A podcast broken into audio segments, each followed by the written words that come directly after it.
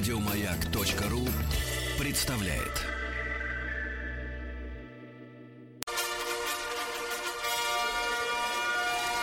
Сергей Стилавин и его друзья. Понедельник. Трудовой. Трудовой, трудовой, товарищи. Доброе утро. Здравствуйте, Владуля. Здравствуйте, Сергунец.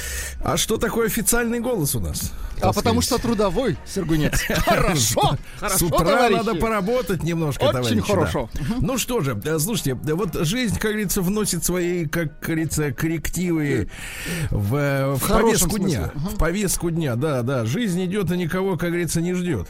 Вот хотел начать, честно говоря, с одного, с искусства, с культуры, но перейдем к культуре чуть позже. Чуть-чуть попозже, да. Да, а сейчас, а сейчас поделюсь с вами, поделюсь с вами насущным, но в принципе не э, в личных целях, а скорее, так сказать, философский вопрос. Э, Вчера с вечера начал получать э, сообщения, там письма и в личных сообщениях, в том же Инстаграме, да, с вопросом Сергей Валерьевич, а чего-то вас не видно ВКонтакте? Что-то вас не видно ВКонтакте. А Я действительно, говорю, чего вас не видно ВКонтакте? я думаю, я думаю, ну что-то, наверное, не видно вам. Вот кому-то конкретно не видно. Может, прищур не тот или угол зрения, да? Ну, появилось время, зашел, посмотрел, смотрю, и вдруг вылезает мне, значит, оттуда ремарочка. Так, Значит, ваш аккаунт заблокирован да ладно. за размещение порнографии. За размещение порнографии. Я такой, и там, значит, есть кнопочка посмотреть э, подробности, ну, детали, так сказать, да. Открываю детали, и действительно, значит, нет, не, не то чтобы действительно. а- Действительно а мой- размещал, да? нет, нет, нет. Ну, естественно, какой, какая порнография. Ну, Значит, естественно. э, естественно, висит э, там мой пост, который я разместил в пятницу. А, Причем разместил я его во всех своих аккаунтах. Ну, то есть имеется в виду и Инстаграм, и Фейсбук, и Телеграм-канал. Вот. э, Ну и... А вот а в- от ВКонтакте отреагировали. Значит, что разместил? Наши слушатели, читатели, так сказать, зри- зрители, да, они внимательно всегда бороздят простор интернета и обратили мое внимание, прислали мне несколько ссылок на то, что а, в, в сети, ну и в магазинах а, продается так называемая накладная верблюжья лапка. Да, видели. Значит, а, это значит, э, ну как специалисты, я-то в этом деле не специалист, мне накладывать не на что. Э, Вот, но э, специалисты пояснили, что уже несколько лет э, такой аксессуар, это значит, видимо, такая пластиковая или какая-то мягкая, по фотографии трудно понять, да, степень упругости материала, накладывается в промежность, под какие-то там накладывается на трусы, значит, видимо, сверху натягиваются лосины, ну, женщины, например, да, хотя есть что Женщины не из только. 90-х. Мгм. Да-да-да. И ощущение такое, что вот она как бы очень сильно себя обтянула там. Да. Вот. Я подверг совершенно здоровой критике срамоту эту. Так и написал. Срамота полная. Значит, ну, потому что получается, что современная мода, так называемая, да, она занимается выпячиванием интимных деталей, да, вот, э, концентрируя внимание посторонних лиц на, так сказать, э, половых признаках человека, а не на его интеллекте. Собственно говоря, этому и был посвящен мой пост. Он, он вышел вслед за моей критикой на, на прошлой неделе другого аксессуара, когда, значит, американская контора за 15 тысяч рублей, ну, это в переводе на наши деньги, выпустила штаны, которые сделаны таким образом, э, как будто из-под штанов торчат э, трусы. Вот, ну, это тоже можно посмотреть в моем инстаграме, где угодно. Э, Это не банили, слава богу. И вот, значит, наша сеть ВКонтакте, не знаю, насколько она, кстати говоря, российская. Вот. Но, тем не менее, вот они, значит, э, видимо, по жалобам, э, ну, каким-то злопыхателей, а может быть, у них самих есть какой-то внутренний контроль. Усмотрели к- Да. крамолу, А- да. Да, они сочли, сочли, что вот э, это фигня, которая продается, значит, я так понимаю, в интернет-магазинах в том числе, вот, она является порнухой. Я согласен, что это по эмоци- на эмоциональном уровне это так, но по факту это, соответственно, муляж. вот, и, и я, честно говоря, немножко расстроен, растроган, вот, э, потому что я, понятное дело, написал, э, так сказать, обращение в эту в самую в сеть ВКонтакте, да, с просьбой пересмотреть их решение относительно, ну вот такое, знаете, механистичное, я бы сказал, механистичное, да, автоматизирование, автоматизированное выбрасывание, э, значит, аккаунта, да, из-за того, что кто-то что-то где-то усмотрел, а может быть даже не кто-то что-то, а так называемый искусственный интеллект. Может, это сегодня- программа. у нас, кстати, сегодня, да, с вами будет будет э, возможность обсудить эту тему. Там в третьем часе будет у нас большой разговор про искусственный интеллект. Да, а, вот, так что не пропустите это общение. Может быть, как-то вот э, так все совпало в жизни. Иногда, знаете, бывает совпадает. Вот, но тем не менее, э, тем не менее, поскольку Сегодня соцсети и вообще присутствие тебя в интернете, ну, знаете, раньше говорили, если тебя нет на, те, на телеке, тебя нет. Но это в 80-е uh-huh. годы такая была поговорка у американцев. А сегодня человека нет, если его нет э, в Инстаграме, наверное, да, или еще где-то, да. Вот. И э, вот э, у меня, конечно, пронеслись такие нехорошие сначала мысли из серии. Вот Царьград э, YouTube убил, да, uh-huh. фактически у себя тоже за такую какую-то политику. Вот здесь под каким-то соусом, значит, э, я уж сначала думал э, из-за моих э, измышлений по поводу белорусских событий. Uh-huh. Но нет, видите, при, формально привязались к, так сказать, каким-то там аксессуарам для женщин-не женщин. Вот. И в принципе, конечно, в принципе, я на прошлой неделе видел очередной диспут относительно так называемого суверенного интернета когда вот это жизненное пространство, помните, есть такая формулировка, я не хотел бы ассоциации с немецкой трактовкой этой, этой формулировки, жизненное пространство. Но сегодня так происходит, что жизненным пространством является интернет, да, uh-huh. фактически. А, главная коммуникационная артерия. И если не будет четких, понятных правил, значит, э, поведения, а главное, а главное, друзья мои, прозрачности принятия решений. Вот у нас многие, например, критикуют наш суд, да, ну что, типа, непонятно непонятно, как принято решение, в пользу кого, или даже наоборот, слишком понятно, чтобы было правда и так далее и тому подобное. Но ведь такая же бодяга совершенно вот и даже хуже, я скажу, происходит э, в интернете, потому что а, там все обезличено, абсолютно обезличено. А, значит, статьи какие-то, да, выходят без авторства. Решения о блокировке аккаунта принимают некие силы, которые никому не известны, и никто не знает, как эти люди выглядят, и люди ли это вообще. В принципе, пора наводить порядок в этом болоте, правильно? Uh-huh. Я обращаюсь в сеть ВКонтакте. Пишет ВКонтакте, Значит, это Mail.ru Group. Вот, товарищи ВКонтакте, обратите внимание, пожалуйста, кто у вас занимается модерацией, значит, и как. Вот так. Сергей Стилавин и его друзья. Понедельник. Трудовой. Ну, я пришел сегодня на работу в баню, а, вот, и Владуля uh полистал ленту сообщений, которые у нас э, на нашем портале с выходных. Вот э, хочу передать привет э, в Ямало-Ненецкий автономный округ в Тюменской области. Так. А, Владислав, тот же ваш тезка, Аникиев, правда, uh-huh. написал нам вчера в 16.09 по Москве. Ну, я так понимаю, что в Тюмени было попозже. Uh-huh. Немножко, да. Значит, значит, благодарят, благодарят благодарят Игоря Ружейникова за программы. Вот, Игорь, спасибо вам большое за программы. Слушаю и балдею. Живу на самом севере Тюменской области. Сейчас взял груз дочков, сметанки и хрену, и а, водки 300 грамм. И выпил за ваше здоровье. Спасибо вам. Люблю вас, Сергей Валерьевич и Маяк. Ну, понимаете, вот видите, у человека, да, прекрасные выходные. Значит, слушайте, немножко о культуре. Давайте. Как, Владуля, есть, есть у нас уже? Файл? Есть, да. На, прекрасно. Значит, смотрите. А я, значит, поскольку являюсь э, э также обитателем, э, хочу Нет, сказать, вы человек д- культурный, давайте начнем с этого. Да, в виде, в виде соцсетей, как и все мы. Вот в одном из постов э, Валерия Яковлевича. Так. Вот, да, само, сам он себя называет Валера. Вот, то есть так достаточно по-простому, знаешь, без пафоса, вот это, без там народный артист, без этого, вот это тыр-тыр-тыр, вот без этого всего. Вот, Валерий Яковлевич, да, разместил пост, что-то видно на нем, на него э, как бы набрушилась, набросилась, может быть, э, ностальгия. Uh-huh. И он со своими читателями э, поделился несколькими, я так понимаю, кадрами, там, выдержками э, из э, фильма, э, в, в котором, оказывается, сыграл. Ага. Вот. И я заинтересовался, потому что я этот фильм никогда не видел. Получается, вот. Валера актер. Не, ну, с большой буквы артист. С большой есть... буквы В, естественно. Нет, давайте так. Есть актеры, а есть артисты. Вот О, э, с большой буквы. Очень да, да, да. Потому что актер это просто вот на какие-то там эти наработки. артист uh-huh. это по жизни. Так вот. Ну и, значит, обнаружил, что название фильма э, Экстрасенс. Uh-huh. Я уверен, что вы ничего подобного не видели.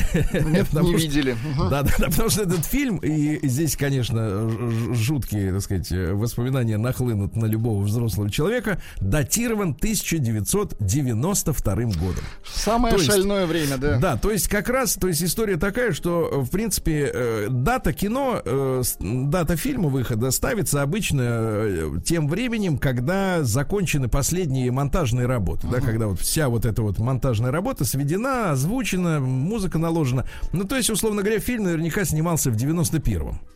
То есть вообще в самое, так сказать, э, на пике, так сказать, славы. Вот двухчасовая работа, ребята. Двухчасовая работа. Называется еще раз «Экстрасенс». Я обнаружил его, кстати, в Ютьюбе э, в отвратительном качестве, потому что никто никогда, конечно, ремастерингом такого кино не, не будет заниматься. Да, потому что нет, как говорится, э, Заказчиков. ну, нет потребности. Скорее так. Это и есть заказчики, да. Вы знаете, в принципе, вот перестроечное кино, да, то, что начало у нас сниматься, начиная, ну, где-то года с Ну, конец 86-го, 80 конец 87-го, да? 80-х, да-да-да. Да, да, да. Вот Оно очень, вот, вы знаете, там. да, да, это был как Дешевых. для меня. Я посмотрел этот фильм целиком, Владик. Вы можете, в принципе, мне даже как-то пожать вам. руку в Да-да-да, эфире. Мысленно, да, да, да, да. Я посмотрел целиком этот фильм, и, и, значит, э, пр- проблема здесь заключается в следующем, что люди, э, значит, я, естественно, сначала посмотрел там, ну, типа кинопоиск, о чем кино, да. А проблема в том, что э, вот в таких конторах ведь работают люди, как правило, молодые. Ну, там вряд ли в кинопоиске 50-летний человек будет э, составлять э, краткое описание, как говорится, Ну, предыдущих согласен, серий. да-да, так. И что Там пишут молодые об этом? Значит, я смотрю, во-первых, у молодежи нет понимания вообще, в принципе, э, ну, во-первых, нет терпения, конечно же, посмотреть два часа, чтобы написать э, затравку э, близкую к сюжету.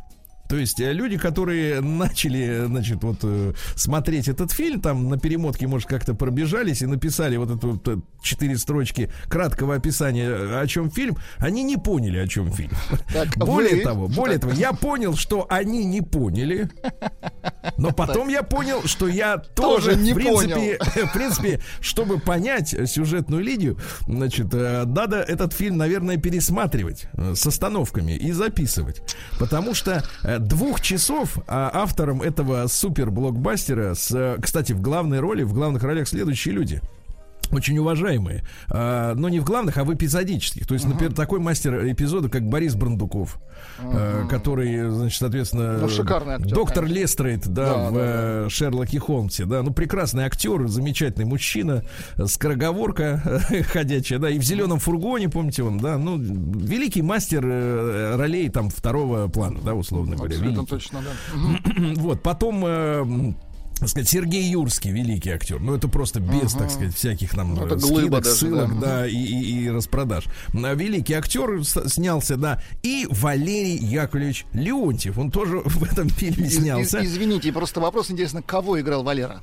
Э, Валерий Яковлевич, сейчас я поясню. Значит, э, мы сейчас послушаем трек, песню как раз, который, видимо, для фильма как раз записал Саундтрек, Валерий Яковлевич. да? Да, да, да, это фильмы, песни из саундтрека. Значит, э, то, что представляет кинопоиск, там было написано так, что, мол, ну, в принципе, вменяемо. То есть человек, который э, вкратце посмотрел это кино, он пытался, ну, хоть как-то искренне заинтересовать зрителя, вот, найти какую-то суть в этом кино. Значит, за- затравка такая. Э, Человек попадает в драку, Так.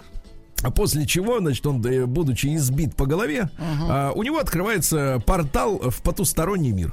Очень хорошо. Параллельный. Да. Ну, в принципе, затравка интересная, если так читать. Но на самом деле, э, если бы так сняли, на самом деле там все настолько запутанно, невероятно и так далее, по перестроечному, э, что, в принципе, э, к- кого именно, кому именно надавали по голове, не сразу понимаешь. Очень рвано смонтировано, да? Сначала, сначала ощущение, что это Валерию Яковлевичу надавали. Но потом оказывается, что Валерий Яковлевич э, изображает, ну я, мне трудно сказать, это трудно апеллировать такими тонкими Кого, материями. кого он играет, да? Но он играет одного из демонических, одну из демонических сущностей. М, Причем его часто называют в фильме китайцем. Э, Вот, он владеет э, мастерски единоборством, у него есть куча шушеры, такой же инфернальный, как он сам. Имеется в И- виду одежда, сети его. Нет, там все, все как надо, да. А. И он владеет и мечом, и всеми делами. Значит, все удары в фильме, э, значит, вот э, там же карате присутствует, да, Озвучено?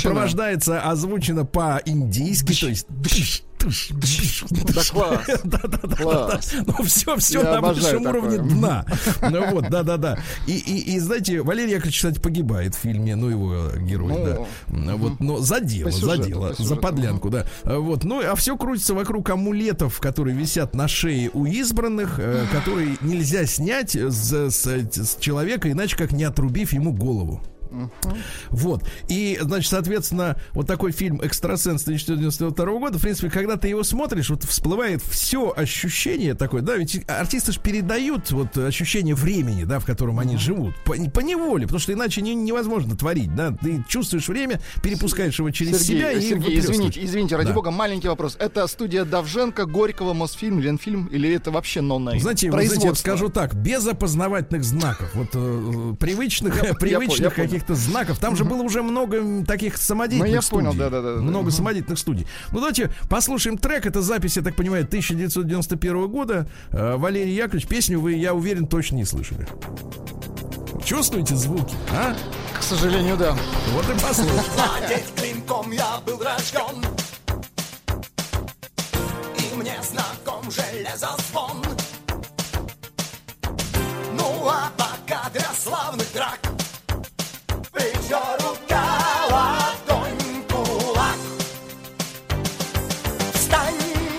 Встань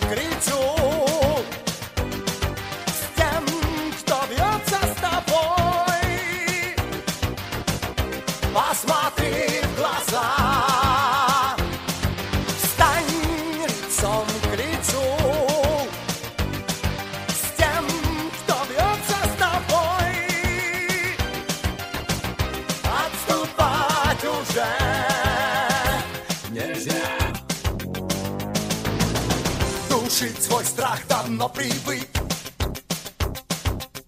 А на губах застывший крик вот я опять от плеч до пят. В прыжке распят, в прыжке распят. Стань лицом к лицу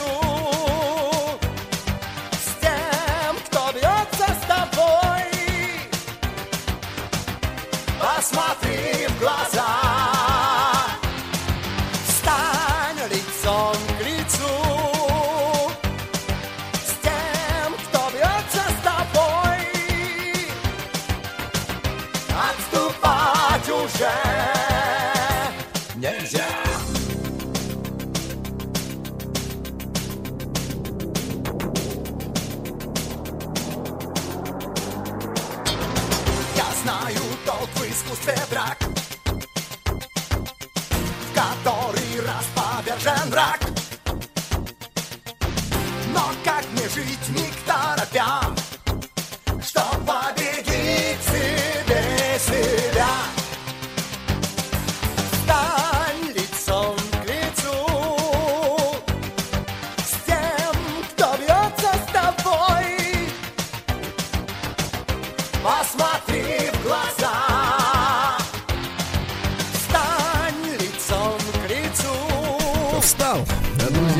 встал. Э, Слушайте, ну Спасибо. мелодичный трек, на самом Нет, деле. трек, трек, трек замечательный, мелодичный, да, Да, это да, вот да, это самый. Э, Да, да, это перестройка, это вот как раз 91 год. Помните, Валерий Яковлевич потом у нас ведь э, совершал такой, я помню его интервью, я, говорит, все, говорит, ребята, я уезжаю работать, говорит, в Голливуд. У него была песня еще, помните, в начале 90-х «По дороге в Голливуд». Ну, то есть он как бы решил записать такой роуд Ну, у него же там как- и дом в Майами вроде появился, да? ну, может, и квартира, не знаю. Но в любом случае, конечно, надо сказать честно, наши артисты там не очень сильно э, нужны. Прижились. Э, Эти, эти иллюзии, эти иллюзии, да, они существовали у всех музыкантов. Но мне кажется, первым, кстати, вы выразил э, вот реальность э, Цой, Э, когда, помните, на волне перестройки наших артистов, кстати, вот на выходных мы же отметили очень печальную дату, 30-летие со дня гибели Виктора Робертовича, вот, в субботу, да, и, и он одним из первых тоже, как востребованный такой, красная волна, помните, да, наши артисты ездили в Париж, в Японию, ну, понятное дело, э, покупать магнитофоны, вот и Ну, так далее. да, на просторы. Да, но, но тем не менее, Цой, помню, в одном интервью сказал честно, что мы тут никому не нужны. Это ему стало достаточно быстро, понятно и ясно, потому что, да, это экзотика, значит, ну, грубо говоря, из, э, так сказать, и- из какой-то, можно, ну, с точки зрения Запада, наверное, да, из какой-то клетки... Из тайги, да, вот эти выпустили- медведи. Выпустили группу товарищей, да, ну, посмотрели, посмеялись, поулыбались, круто, здорово, но все, достаточно, достаточно, вот так вот, да.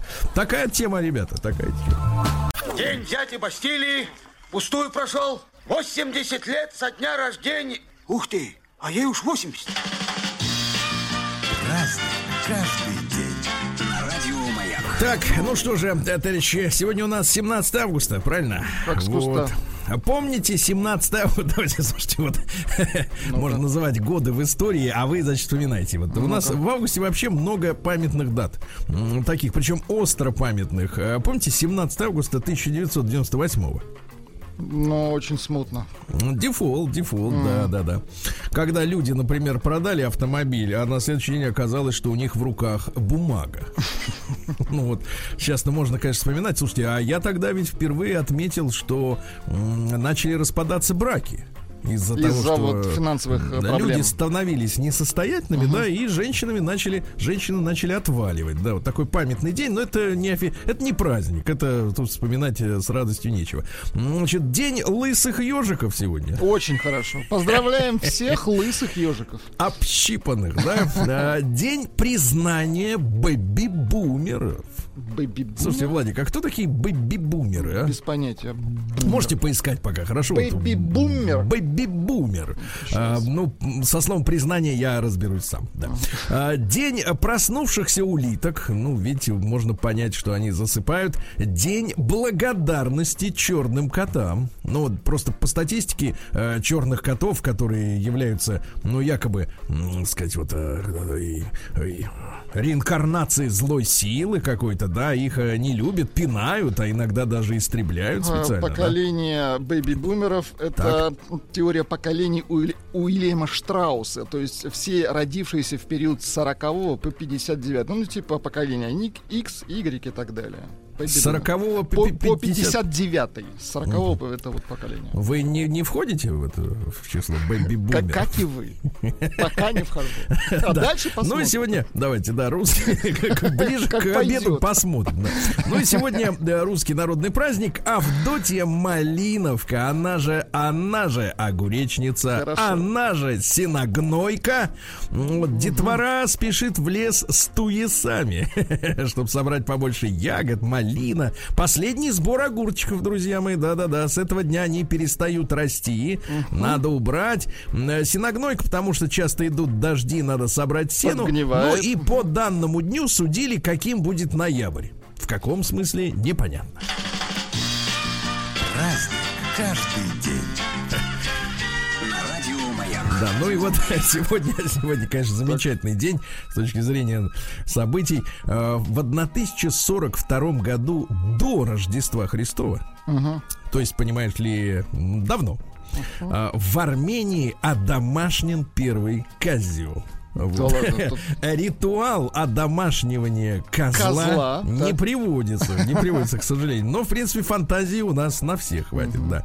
Да, В 1601 году Пьер Ферма родился. Это не, не фирма, типа фирменная шмотка, а ферма, товарищи. Математик? Да, французский, да, математик. Ну, помните, его теорему все никак не могли доказать. А, наконец, наш доказал.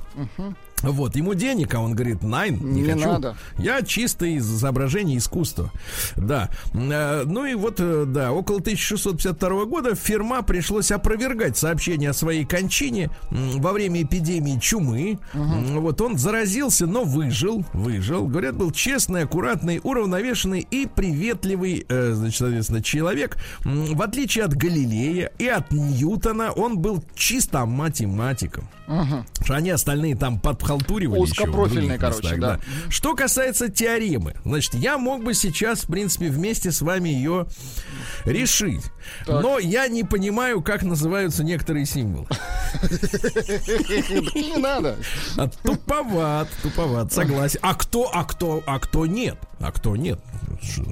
Ш- Имею Достаточно. слабость. Имею слабость, Покажи, да. достаточно. Достаточно туповат, да. А, да, вот такая вот история. А в 1724 году вышел Петровский указ о расположении полков на вечные квартиры. М, То Поселение. есть для, для них специальные. Раньше они все в палатках жили, да? А теперь, значит, для них специальные хоромы, казармы, каменные. Вот, да, все, что все хорошо.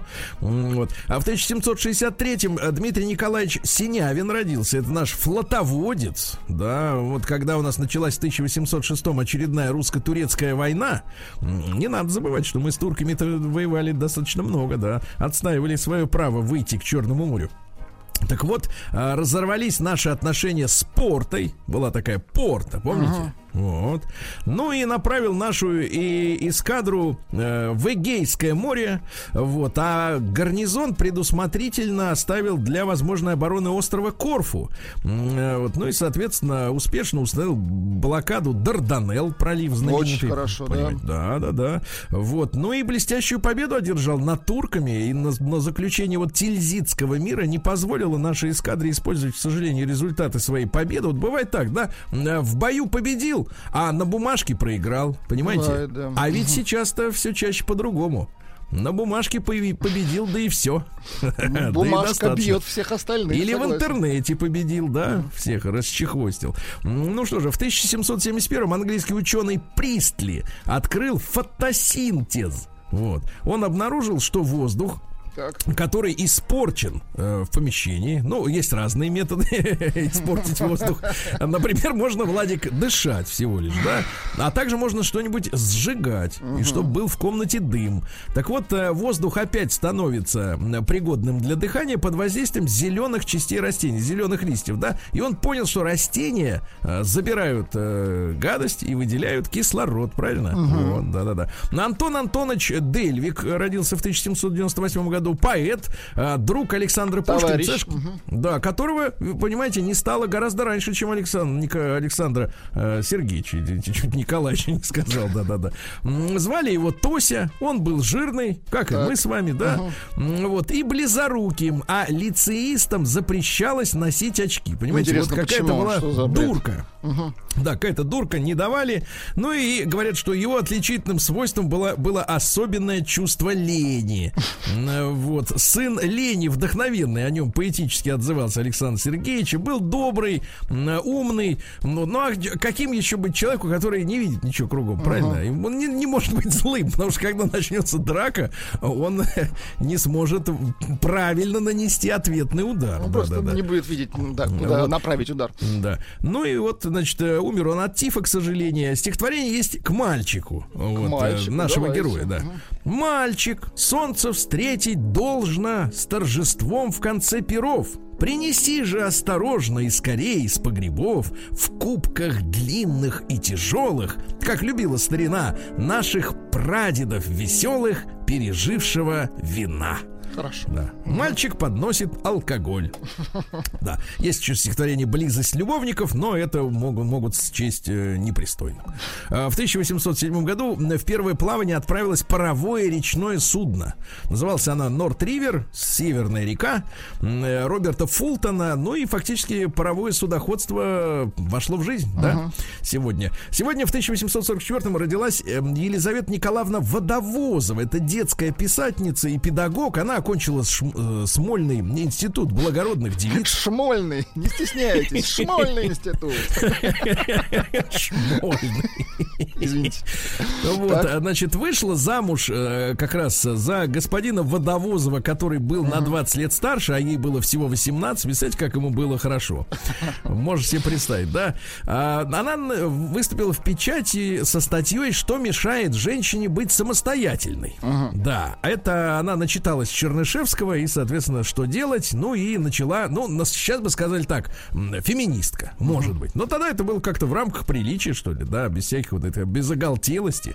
М, э, Предлагалось сделать э, основой дошкольного воспитания народные песни, сказки, игрища. Вот, да-да-да-да. Ну, а последние года своей жизни, к сожалению, провела в крайней нужде. Она умерла в 1923 году. Ну, понимаете, что за время было, да? Вот такая вот история в наша с вами. В 1892 сегодня была заключена тайная военная конвенция России и Франции то есть еще до восшествия на престол э, э, Николая II, да, как вы uh-huh. понимаете. Э, вот, ну и Франция э, готовила реванш против э, э, немцев, да, uh-huh. которым она проиграла во франко-прусской войне. Ну и, соответственно, э, Франция, посмотрите, обязалась выставить миллион триста тысяч солдат, uh-huh. а Россия в случае начала войны до 800 тысяч. А в итоге наших воевало там несколько миллионов да. на этой всей истории. Вот это все закрутилось в 1892. Представляете, какой, какой просчет истории, да? 14 плюс 8 за 22 года до развязывания войны вот уже вот эти планы все в общем-то, начали воплощаться. А в 1892-м Мэй Уэст родилась, американская киноактриса. А, папаша ее был сначала боксером, а потом поступил в полицию. Ну, когда тренировал эти самые, да, ну, плечи. Там нужны крепкие, да, мужчины. Там стал работать детективом. Мама в молодости была моделью. Ну, и э, Мэй Уэст, э, да, что она исполняла раскованные для того времени танцы. Понимаете? Да, да, да, да, да. Ее первая главная роль на Бродвее была в ее собственной пьесе, которую она назвала «Секс». Вы представляете? О, Да, да, да. И противники так громко топали ногами, что прессу в итоге запретили. Uh-huh. Ну, а потом Paramount Pictures ее пригласила сниматься в кино. Э, вот. И, ну и что? И, значит, соответственно, откровенная сексуальность фильмов с участием Мэй Уэст породила возмущение моралистов. Uh-huh. Да, да, да. И э, в итоге ее фильмы и сценарии попали под так называемый кодекс Хейса. Вот. И, а кодекс Хейса, значит, там ну, типа следующая история. Угу. Ну вот правило, как угу. надо снимать кино. Значит, угу. смотрите, картины, подрывающие нравственные устои зрителей, недопустимы. Э, нельзя изображать преступления, злодейства и пороки привлекательно. Ну, то есть не может быть убийца красавчиком, понимаете, да? Uh-huh. Вот, следует представлять нравственно правильные модели жизни. Нельзя издеваться над законом, э, издеваться над религией. Запрещалось употребление наркотиков в кадре. Uh-huh. А теперь сравните фильмы все, которые из 90-х пошли да, а, запрещалось раскрывать методы совершения преступлений, чтобы те, которые смотрят, не на заметку не взяли, повторить, правильно. да, танцы гол- голышом нельзя, семья высшая ценность, угу. запрещаются любые ссылки на гомосексуальность угу. и венерические заболевания, да. Ну, вот, но, но, собственно говоря, э, сама э, Мэй Уэст известна своими афоризмами. Э, вот, ну, самый известный это, это пистолет в вашем кармане, или вы просто рады меня видеть, вы понимаете, да. Вот, а любовь побеждает все, кроме бедности и зубной боли. Вот, мне нравятся только два типа мужчин, наши и иностранцы. Вот, видите, как элегантно элегантно. Э, вот. Э, мужчины обожают набожность в своих женах и красоту в других женщинах. Ну, она тертая калачиха такая. Конечно. Все писала о том, что знает. Да. А, думайте, что хотите, но длинное платье прикрывает множество грехов голени. Ну, это что-то женское. Да, мозги чрезвычайно ценная вещь, если хорошенько их спрятать. Девчонки, на заметку. Заметку не надо всем направо-налево говорить, что вы умная. И, так сказать, и мужчины эти их боятся. Ну и в 1896 был сбит первый пешеход. 44-летняя мать двоих детей, писали, попала под машину, хотя было написано не здесь не стоять. Uh-huh. А в итоге несколько дней расследования, и суд вынес постановление, что никто не виноват, водитель может ехать дальше. День дяди Бастилии пустую прошел. 80 лет со дня рождения. Ух ты, а ей уж 80.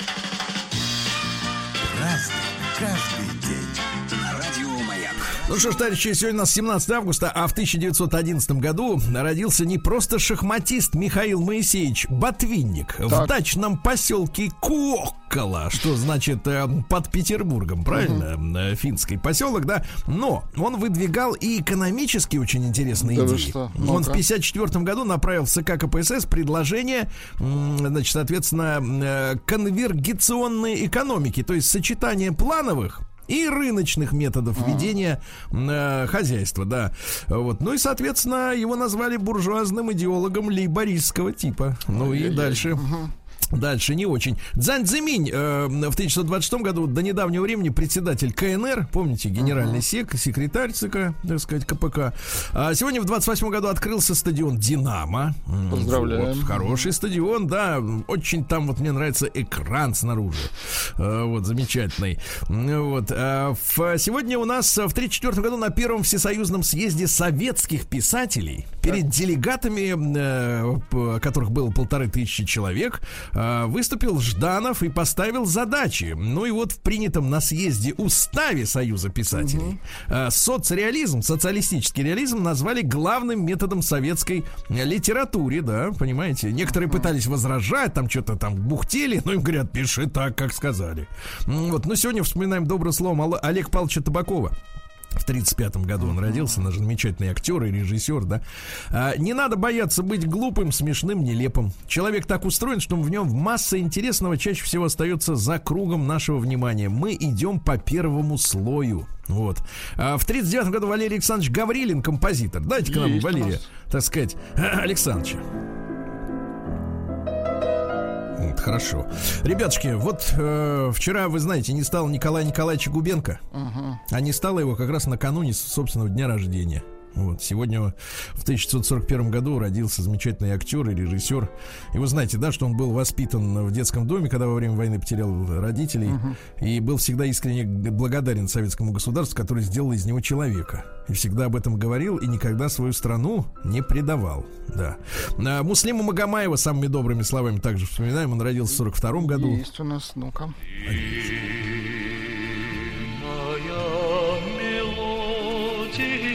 Да. А сегодня родился Роберт Де Ниро в 43-м. Смотрите, кучно идем, да? Родился он в зеленом райончике Гринвич-Виллидж. Ну, сегодня это район первертов. Э, Вот, э, богема так называемая. За бледность его звали Бобби Милк. Бобби Молоко. Молочко, да? М, Вот, цитаты такие. Э, Значит, у меня плохая память, но я не люблю, когда мне об этом напоминают. Да, ну, вот. Белинда Карлайл, звезда конца 80-х, у нас, да. А, вот. А, нет, не то, Не извините. то, Щас, не щас, то, извините. Вот она, она. Да, да, да, да. В 58 году сегодня Мао Цзэдун объявил начало политики большого скачка, но это трагедия для Китая, потому что они решили так, что в каждой коммуне, ну, вот сельской, пусть сами плавят чугун. И то есть крестьяне, которые весь день горбатились на плантациях, да, они вечером шли к этим, к домным своим маленьким и плавили там чугун. Но самое главное идиотизм заключался в том, что вредители урожая, значит, объявили вредителями крыс, мух, комаров и самое идиотское воробьев. Воробьев перебили, а в итоге пришла саранча, которая единственное, что Которые питались уничтожалась. воробьи, да-да-да. И все, два года они, значит, Жесть. терпели. Говорят, 40 миллионов человек потеряли на этом деле. Жесть. 40 миллионов, да, жесткая политика большого скачка. Шон Пен в 60-м году родился, соответственно, сегодня 60, все просто, правильно. Шон Пен, он же с этой, с нашей Мадонной-то был одно да. время. А я выпиваю иногда, просто сажусь поудобнее и нажираюсь в тыр-тыр-тыр. А мои дети ползают по мне и конючат, папочка, сделай это, сделай то, чувствую себя идиотом, да. В 61 году в Советском Союзе создана система гражданской обороны. Это когда знаешь, куда прятаться. Да. Кто не спрятался, я не виноват. И дверку на замок. В 63 году Николай Николаевич Добрынин, замечательный актер театра и кино, да, вот родился. Мужчина э, колоритный. А В 64 же году родилась... А кто ж родилась-то? Ах, Наталья Игоревна родилась. Да вы что? Да, давайте-ка нам, Наталья Игоревна. Кстати, ну, пока там вступает, да, это супер э, аранжировка. Суперпевица. Э, Да, да, да. Значит, э, работала в качестве хореографа, танцовщицы и бэк-вокалистки, например, э, в группе Ронда. Подождите, Да. она, она же, по-моему, еще в Мираж. э, И в Мираж, да, и, группе. везде, везде. Ну, просто широкий специалист. Дайте Ну, да, чуть-чуть. Какой-то блюсистый. Так время такое. Да класс. Не, музыку можно слушать бесконечно, да. А в 68 году, ребят, родился трагически погибший 5 лет назад на трассе. Э, в 15 году его не стало. Э, Андрей Викторович Скрябин, это украинский певец, рок-музыкант Кузьма Скрябин. Ну, да, все говорят, что ДТП было подстроено с участием грузовика. Вот, да, его подрезали очень сильно. Э, И э, песню нашел у него замечательную про негра. Давайте. Вот, чуть-чуть. Перевожу с украинского. Негры любят молоко. Хорошая песня, да. Да, да, да. Так ну вот, нельзя уже петь, мне да. кажется, рок об этом и должен быть, да, в принципе. О тех вещах, о которых нельзя говорить э, из-за из-за Black Lives Matter. А в 74 году Лариса Владимировна Черникова родилась. Замечательно. Да, представляете, дайте вот начало тоже этой постановки. О, видите, как круто. А, а, была зачислена в состав ансамбля народной песни Бабкиной. А что ж они вот не сработались-то? Надо расти над собой. Дайте-ка, давайте чуть-чуть послушаем. О, наяривает, наяривает. Отлично. Мне кажется, в кайф. Да, вот как-то вот все, в ноги сами в пляс пошли, тапки скинули, да, уже. А вот сегодня, ну все, все, все, все, не надо, а то люди, людям работать. А, сегодня в 77 году в 4 часа утра советский атомный ледокол Арктика первым из надводных кораблей достиг северного полюса Земли. Ура, товарищи! Ура! Отлично. Да. Ну и что? Ну и мы помним события 2009 года, когда на Саяно-Шушенской гидроэлектростанции, помните, техногенная катастрофа, взорвался, взорвалась одна из турбин. Помните, масло, да? 75 человек тогда погибли. Вот, ну, такая тяжелая техногенная авария. Вот такой сегодня на Владуле день, да, собственно Да. говоря. Пишут, что э, совсем врать вы перестали. Хотя еще есть вариант, что синогнойка была 20 июля. Ну, это у вас 20 июля. У А у, Тамары. нас, а у нас только сейчас 17 августа.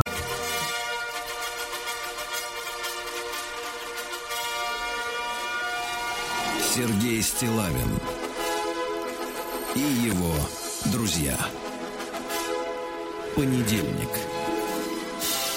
Трудовой. Трудовой понедельник, дорогие товарищи, э, по всей стране, в том числе, конечно же, в Омске. Да.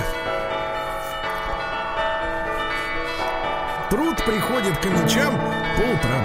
Чуть позже.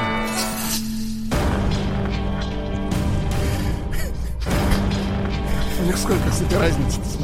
Новости региона 55. На три часа Так вот, товарищи, так вот не у них, а у нас. Так. Так вот, товарищи, э, мне нравятся находчивые люди, находчивые. Давайте. Ну, смотрите, капитан Омского теплохода морозил пассажиров, Так, экономил топливо, которое предназначалось для обогрева кают, так. Вот, и сэкономленное солярку-то продавал. Да, вот теперь... да, Я тем, называю говорит, это а вы- предпринимательство. Вы, говорит, одеяло доставайте. Верблюжье. Ага. У нас Дальше. есть еще бар. Там можно. Да, а мечи, да, да, да, да, а мечи подали иск на соседа, который незаконно захватил подвал многоэтажки. Ай-яй-яй-яй. Ведь, да, да, да, да, да. А у жительницы Омской области на вокзале украли кошелек с 20 тысячами, только сошла с поезда сразу раз, раз, схватить и все. Ну как же так, а? Ужас. Некрасиво. Да, ну как же можно его носить вообще с собой?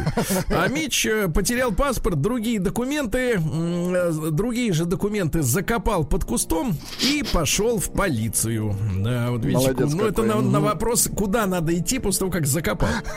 А Мич, а Мич пришел в гости к человеку, Так. схватил тамошний топор и стал угрожать хозяину. Понимаете? То есть он с собой ничего не нес. Все на месте взял. Все взял на месте. По Домском будут судить мужчину, который 8 лет назад сжег дом защитницы леса. Представляешь? Ну, как так? Женщина защищала лес, а он гад. Да, вот так вот. В Омске на парковке перед фитнес-центром э, стоит боевой вертолет. Правда, лопасти куда-то запропастились. Вот, но тем не менее, да. А Мич в ночи гонялся за серийным вором, который его ограбил. То есть не сдался на милость победителю. А, омские рыбаки незаконно поймали центнер э, для людей новой эпохи. Это 100 килограмм. М, Окуня 100 килограмм. Кстати, штраф грозит миллион рублей. Они Миллион. убийцы рыбы. Дорогой окунек-то выходит, да?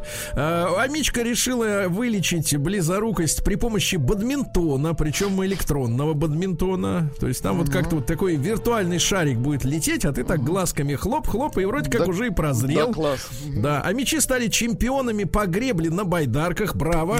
Поздравляем, Браво молодцы. на грибном канале Москва. Так сказать, вот молодцы ребята. Ну и давайте еще, давайте сообщение-то главное, тоже печальное. Вы же знаете, в Омской области, так сказать, есть отъезд некоторые, да? Но параллельно продолжает сокращаться поголовье коров, свиней, кур и овец тоже едут. Сокращаться. М. Да, сокращается, вот так.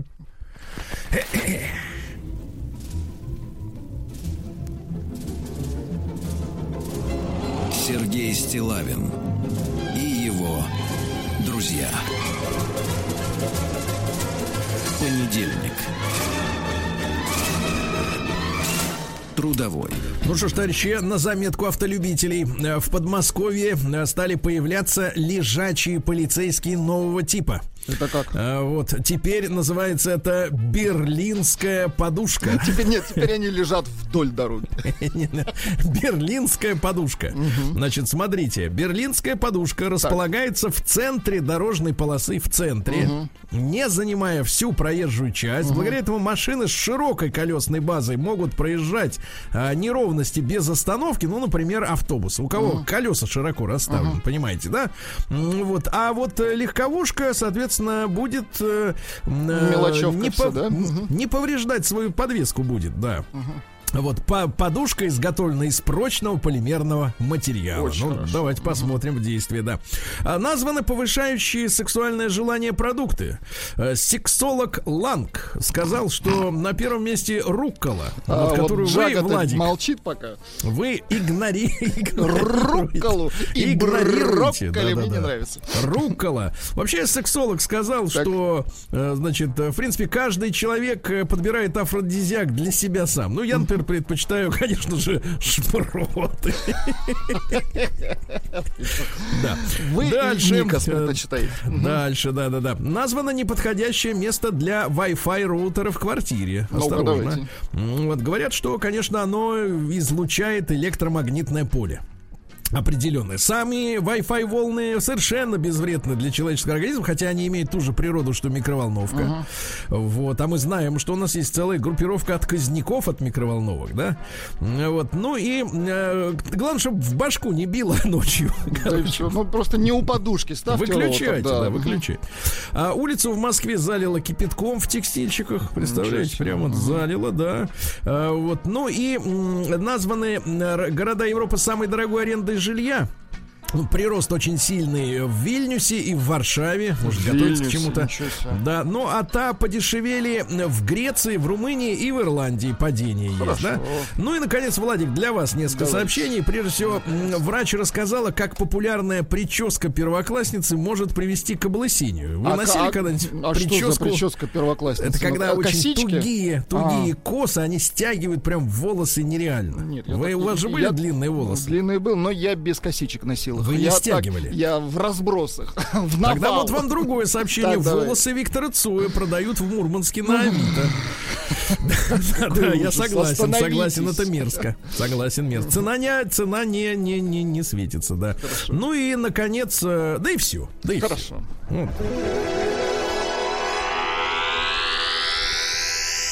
Наука и жизнь. А, Друзья мои, в Соединенных Штатах предложили защищаться от коронавируса при помощи назального спрея. Так. Ну, то есть э, пшик-пшик и все, и И пошел он убивает дальше. коронавирус. Отлично. Удивительно, э, схожими с человеческими оказались слезы у птиц и рептилий. У птиц есть слезы? Да ладно. Ну, птицы, ладно, но помните выражение крокодиловые слезы? да, крокодильи. Так вот он плачет нашими слезами, крокодильчик. Понимаете? Да-да-да, так что не надо смеяться, надо этой поговоркой. Вы видели, когда э, хоть раз, чтобы голубь плакал? Ну, э, видимо, он плачет украдкой. Да, да. А, В Китае создали генно-модифицированную саранчу. Ей нравится есть друг друга. Ничего Вот себе. видите, как хорошо, да? Теперь саранчи будет вместе. Меньше. Меньше, да. Вот. Австралийские ученые доказали, что улыбка Так. может обмануть мозг. Вы представляете? Это как? Извините, чих может обмануть мозг? Нет, короче, даже не настоящая улыбка, если вы искусственно. Фальшивая. Фальшивая. Да, то вот э, именно мус- мускульные движения, да, движения мускул, они все равно передают в мозг сообщение о том, что все тики, э, э, тип-топ. Ну, понятно. Ученые выясняют, э, могут ли черные дыры попасть в кротовые норы. Это за гранью. Да. А доктор биологических э, наук Ребриков э, объяснил преимущество полигамных отношений. Преимущество, да? Мгм. Да, говорит, что, в принципе, с точки зрения эволюции это правильно. Это хорошо. Хорошо. Ага. Теперь надо это объяснить женам, да? Вот с точки зрения эволюции. А В России разработали хирургический материал из яичной скорлупы. Например, заделывать э, череп. Вот класс. Можно будет подклевать. Да, да, да, да. М, Вот. Ученые из Коми обнаружили десятый признак старения. Есть девять, а Ну, нашли давайте. десятый. Значит, повышение жидкости внутри внекле- внеклеточного матрикса. Запомнили? Ну Звучит и все, и забудьте. Индусы создали технологию строительства зданий на Луне. Хорошо. Им оттуда виднее. Из Индии. Индусам. Мгм. Да. Да, у детей богатых родителей лучше развиты некоторые области мозга. А вот это нехорошо. Да, да, Чё да. это Вот у в детей частности, богатых? в частности, помнят лучше. Представляешь? Языковые навыки, ну то есть типа Лучше. как бы, да, лучше. Вот видишь, неприятно, новость. неприятно, да, да, да, неприятно. А, вот, ну неприятно и все. Хорошо. передохнем. Просто неприятно. Дети богаты. Богатый. Новости капитализма. А, В Англии мужчина годами симулировал рак, э, чтобы не потерять любимую женщину. Представляете, как? На жалость разводил, да. Потом его выявили. Вот.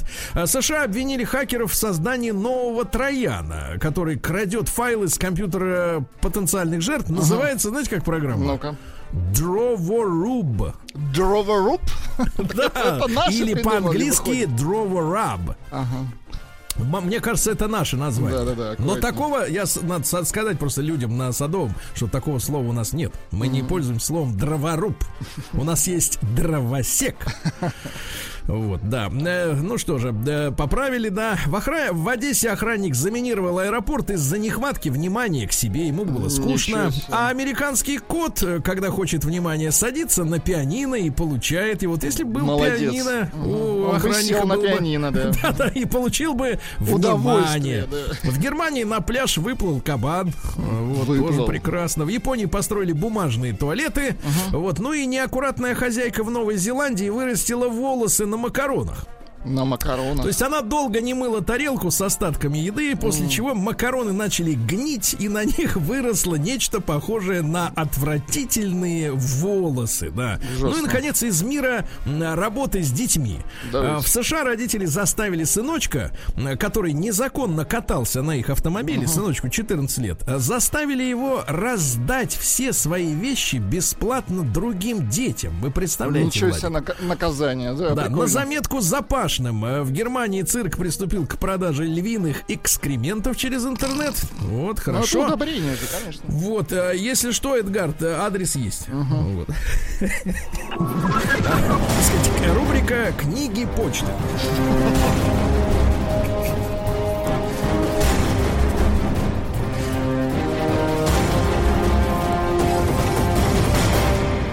Россия криминальная. Ну что же, товарищи, э, в Пензе задержали хакеров, которые взламывали платежные системы. Представляешь? Очень хорошо. Я имею в Вот виду, что задержали. Прям из Пензы взламывали. Да.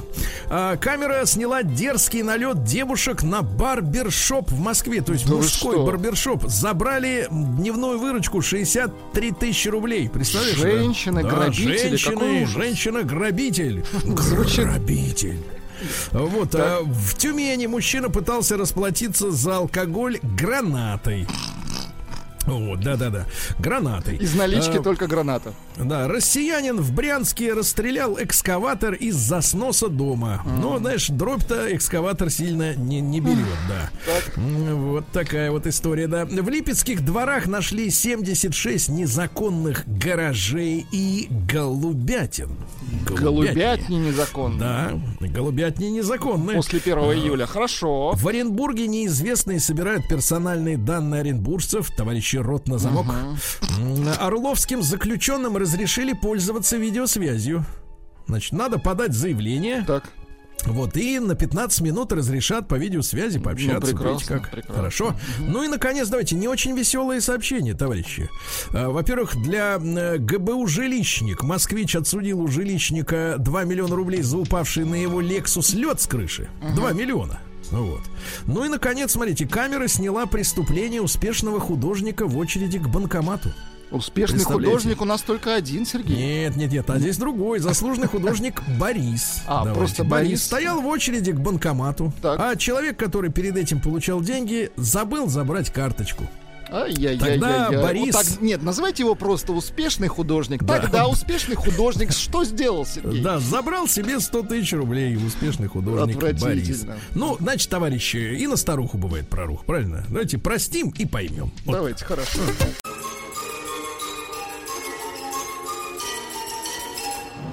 Сергей Стилавин и его друзья. Понедельник. Трудовой. Друзья мои, да, доброе утро вам всем еще раз добрый день. Сегодня у нас действительно понедельник. э, И э, сегодня мы э, решили э, в нашей теме дня э, да, попробовать новый формат. Новый формат. У нас будет с вами обсуждение. Параллельно с этим мы поговорим с экспертом по теме, о которой э, мы с вами будем размышлять сегодня. Ну и первую такую историю, которую мы решили рассмотреть э, в нашем сегодняшнем понедельничном эфире. Так. Ну, вот, э, конечно же, занимает первое место в умах, э, сказать, болельщиков и э, обывателей. Новость о том, что наша замечательная спортсменка, э, красавица, Так. э, олимпийская чемпионка Алина Загитова сдала э, единый госэкзамен. Потому что она юная, как раз вот заканчивается учеба. м, Вот, э, но немножко, немножко, может быть, ее и, и- и поклонников, наверное, тоже э, немножко расстроили вот результаты этого единого госэкзамена. Э, По русскому языку 51 балл. Ну, я напомню, для Вы тех, просто кто... переводите для вот... э, Для с- тех, кто учился на пятерке. кто учился в 50-х. Это, Да. Для, бэби, для поколения бэби-бумеров Да, э, да, я да. могу сказать, что 51 балл это по-нашему два с половиной. О, Ну, то есть Ну, это то есть провал. всего, всего 100. Не надо говорить слово провал. Вы Хорошо. можете сейчас нанести непоправимый вред спорту. Хорошо. Нет, себе. А, Да. И, значит, общество знания на 44. 44. 44. Мы не А, используем слово, да. Не используем Просто слово. 44. Только 44, да. То есть я напомню, что в целом 100. В целом 100. М, э, Да. При этом Алина э, поступает на журналистику. Поступает на журналистику. На журналистику. Ну, в ней как раз журналистики и общество знания, и русский язык, они, конечно, занимают весьма Но она будет расти над собой. профилирующее, так сказать, место, да? Вот такая вот э, история вышла, да, 51 балл по русскому, то есть половина, и меньше половины по обществознанию, 44 м, балла, да? Давайте мы сегодня, мы после новостей, новостей спорта поговорим с экспертом, э, с уважаемым, Э, с нами на связи будет... э, человек очень э, уважаемый, заслуженный. А с научной точки зрения мы обсудим вопрос э, возможности совместить, да, такие ударные занятия спортом, да, и, соответственно, полноценное гармоничное развитие в других дисциплинах, да, которые, ну, например... Интеллектуальных. Мгм. Да, возможно ли, в принципе, ну, разорваться так, да, вот, э, в принципе, разорвать 24 часа в сутки и вот, соответственно, достичь не- неверо- невероятных успехов. Ну, ну, давайте честно скажем, олимпийский чемпион это, это, соответственно, наша гордость, правильно? Человек, который себя с детства посвятил, да, спорту. Ну, конечно, Но молодец. возможно ли, да, возможно ли при этом как скажем так, э, найти некий баланс, да, между выдающимися результатами в спорте, ну и какими-то, э, так сказать, приемлемыми результатами в оценках, да, по другим предметам, по другим uh-huh. предметам. Давайте мы короткий опрос, пока что, товарищи, значит, потом будем с вами обсуждать после общения со специалистом, да. Мы сейчас с вами такой вопрос. Вот с вашей точки зрения, вообще может ли человек и ребенок, ну, потому что спортом люди все-таки начинают заниматься с самого раннего детства, может ли человек э, действительно одинаково, гармонично развиваться во всех областях и показывать везде ну, блестя, блистательные результаты? Или все-таки вот за выдающиеся какие-то достижения приходится чем-то расплачиваться, да? Давайте единичку отправить, пожалуйста, на номер плюс 7967 103 5533. Да, вы знаете, можно успешно развиваться во всех областях сразу, да? И быть таким... Угу. Да, полностью успешным человеком. Двойка нет. Если вы достигаете успеха в чем-то одном, то в другом у вас будет как бы провал. Давайте вот, вот на эту тему мы ответим. После новостей сразу мнение эксперта.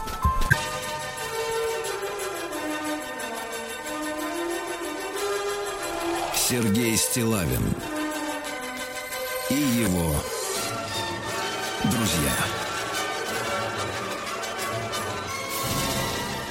Понедельник трудовой. Ну что ж, товарищи, может быть, кто-то даже и огорчился э, на новости о том, что наша олимпийская чемпионка Алина Загитова, наша гордость, сдала ЕГЭ по русскому на 51, обществознание на 44. Она хочет э, поступать на э, факультет журналистики. Мы сегодня хотим э, прежде всего э, получить мнение нашего уважаемого эксперта Сергей Петрович Евсеев с нами на связи. Сергей Петрович, доброе утро. Доброе утро. Сергей Петрович Евсеев э, является завкафедрой, завкафедрой э, теории и методики адаптивной физической культуры НГУ имени Лесговта, доктор педагогических наук, профессор, член-корреспондент Российской академии образования и вице-президент Паралимпийского комитета России. Сергей Петрович, ну вот мы немножко там опечалились, да, узнав цифры у Алины, но тем не менее, э, теоретический вопрос, да, вот то, что дети с самого раннего возраста сосредотачиваются на профессиональном профессиональном спорте. Вот на уровне биологии, может быть, да, каких-то процессов в организме. Вот это э, такое узкое сосредоточение на определенной сфере, она мешает вот усваивать остальные все знания, когда человек идет в школу. Ну, безусловно, как только вы поглотились полностью каким-то видом деятельности, у вас остается меньше времени на другие э, виды деятельности. Поэтому процесс, конечно, очень противоречивый. Но первое, что касается спорта, то я хочу сказать, что это далеко не только занятия с мускулами или с мышечными какими-то группами. Это огромная нагрузка на интеллект. И поэтому, если действительно тренер э, к этому относится с пониманием, плюс современные информационные технологии, то, конечно, сочетание спорта и любого другого вида деятельности в сегодняшний момент рассматривается более, э, так сказать, ну, оптимистично, чем скажем, несколько лет тому назад. И время, которое тратится на тренировку и на образование, они, в принципе, в сутки не умещаются. Угу. Ну вот примерно так. Сказал, да? Сергей Петрович, но э, биологических каких-то преград да, для того, чтобы э, заниматься определенным там спортом, например, да, и при этом усваивать школьную программу нет. Вопрос только в распределении времени сегодня.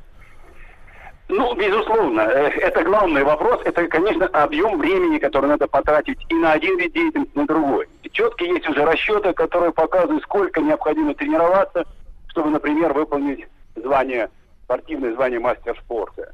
Вот. И сколько нужно получать часов, скажем, в день нагрузки интеллектуальной, чтобы выполнить ЕГЭ, там, условно, 80 баллов. Да? Эти цифры есть. И, конечно, они не совмещаются, когда и то, и другое серьезным образом ну, как бы человек выполняет. Но, еще раз подчеркиваю, современные технологии, вот именно биологических ограничений нет. Хотя, конечно же, предрасположенность к развитию определенных систем есть. Они выстроены. Но они были выстроены до появления информационных технологий. И поэтому здесь могут быть сегодня и открытия даже в этом направлении. Ну, вот, А, так. Сергей Петрович, Сергей Петрович, ну спасибо вам большое за ваш э, комментарий. Да, Сергей Петрович Евсеев, зав. кафедры теории и методики адаптивной физической э, культуры НГУ имени Лезгов, был с нами на связи доктор педагогических наук, профессор. Вот, э, значит, э, наука говорит, что э, единственным препятствием, да, для э, всестороннего успешного развития, да, Владуля, для того, чтобы быть именно э, таким выдающимся во всех сферах, э, служит препоной для этого развития только время. Ну, Только правильное время. распределение времени. Да, ну точно. давайте, ребятушки, мы с вами параллельно голосуем. Э, Наш номер плюс семь девять шесть семь сто три пять пять три три. Можно ли одинаково успешно, вот с вашей точки зрения, развиваться во всех областях? Э, Да, Э, единичка, да, двойка нет.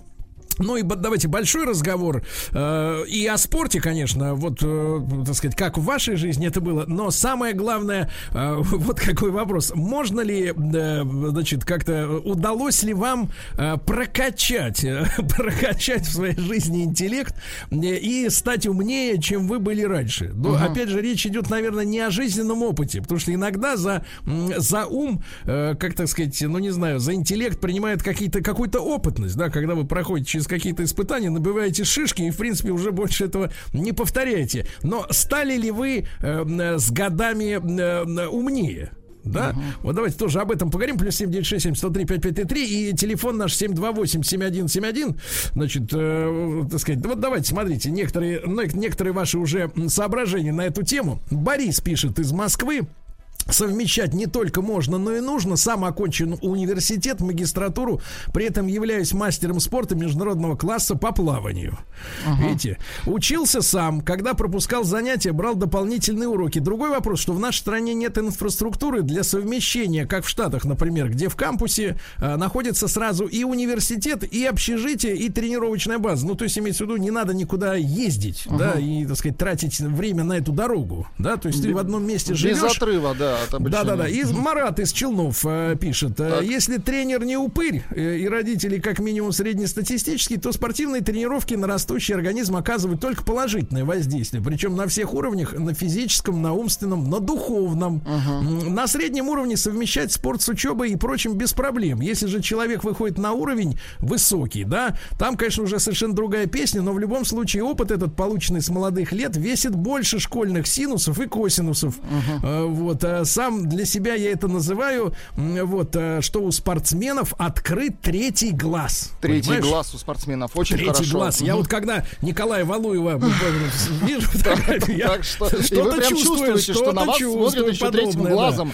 Пишет. Татьяна. Доброе утро. Мои старшие сыновья мастера спорта. Оценки в школе были средние. Сейчас успе- успешно работают, получили высшее образование. Спорт очень много дал. Младший сын работает тренером. Ростовская область. Ребятушки, ну короткий опрос у нас продолжается. Единичку отправьте, если вы считаете, что можно одинаково успешно развиваться во всех областях, да. Э, Вот. А двойка. Нет, э, человеческий организм к такому не предрасположен. Но и большая, большая такая тема. Удалось ли вам с годами прокачать, э, как говорится, свой интеллект, стать умнее? И какие для этого, может быть, есть методики? Как, так сказать, как вырасти над собой в интеллектуальном смысле, да? Может, витамины есть или рукколу, или шпроты. Э, Давайте Аль Сашу из Сыктывкара послушаем. Саша, доброе утро. Да. Доброе утро, Сергей и ваша команда. Саша, вот Ну, вы скажите, вы сказать, да? с, с годами стали умнее? Вот ум как-то прокачали? Слушайте, ну мы все с, с годами должны, должны уметь и умнее. Мы набираемся жизненного опыта, это главное. А что касается вот спорта и интеллекта, конечно, это взаимосвязано. Я не могу сказать, что я там спортивный человек, но в мере возможности занимаюсь спортом для, для себя. Это необходимо просто.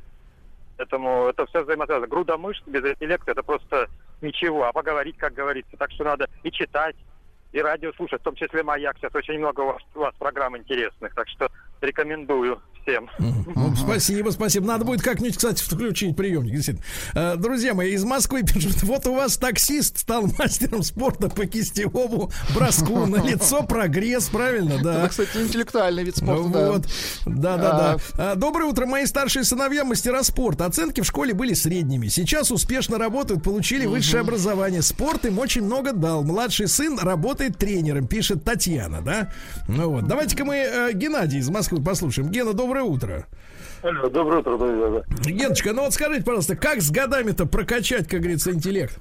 Понимаете? Ну, вы знаете, э, ум как бы и опыт это разные вещи, потому что я до сих пор думаю, что в алфавите 30 букв, поэтому, э, хотя закончил и техническое образование получил, но, знаете, по как бы русский язык, он э, вот для девушки, да, спортсменки, это она сейчас подучится, пойдя учиться на журналистику. Э, Меня выгоняли в техникуме с супромата с автомобильного дела, потому что много знал и подсказывал всем остальным. Я просто не ходил, меня туда не пускали. Говорят, ты слишком много знаешь. А Вот. А по опыту, ну, в советское время дошел до КМС по шоссейно кольцевым, потом Советский Союз закончился, ДСАФ развалилась. Ну, что могу сказать? Э, Опыт, он приходит со временем. И Вот надо, да, естественно, э, Гена, Гена, а все-таки вот э, именно интеллект можно как-то вот развить-то хотя бы к пенсии?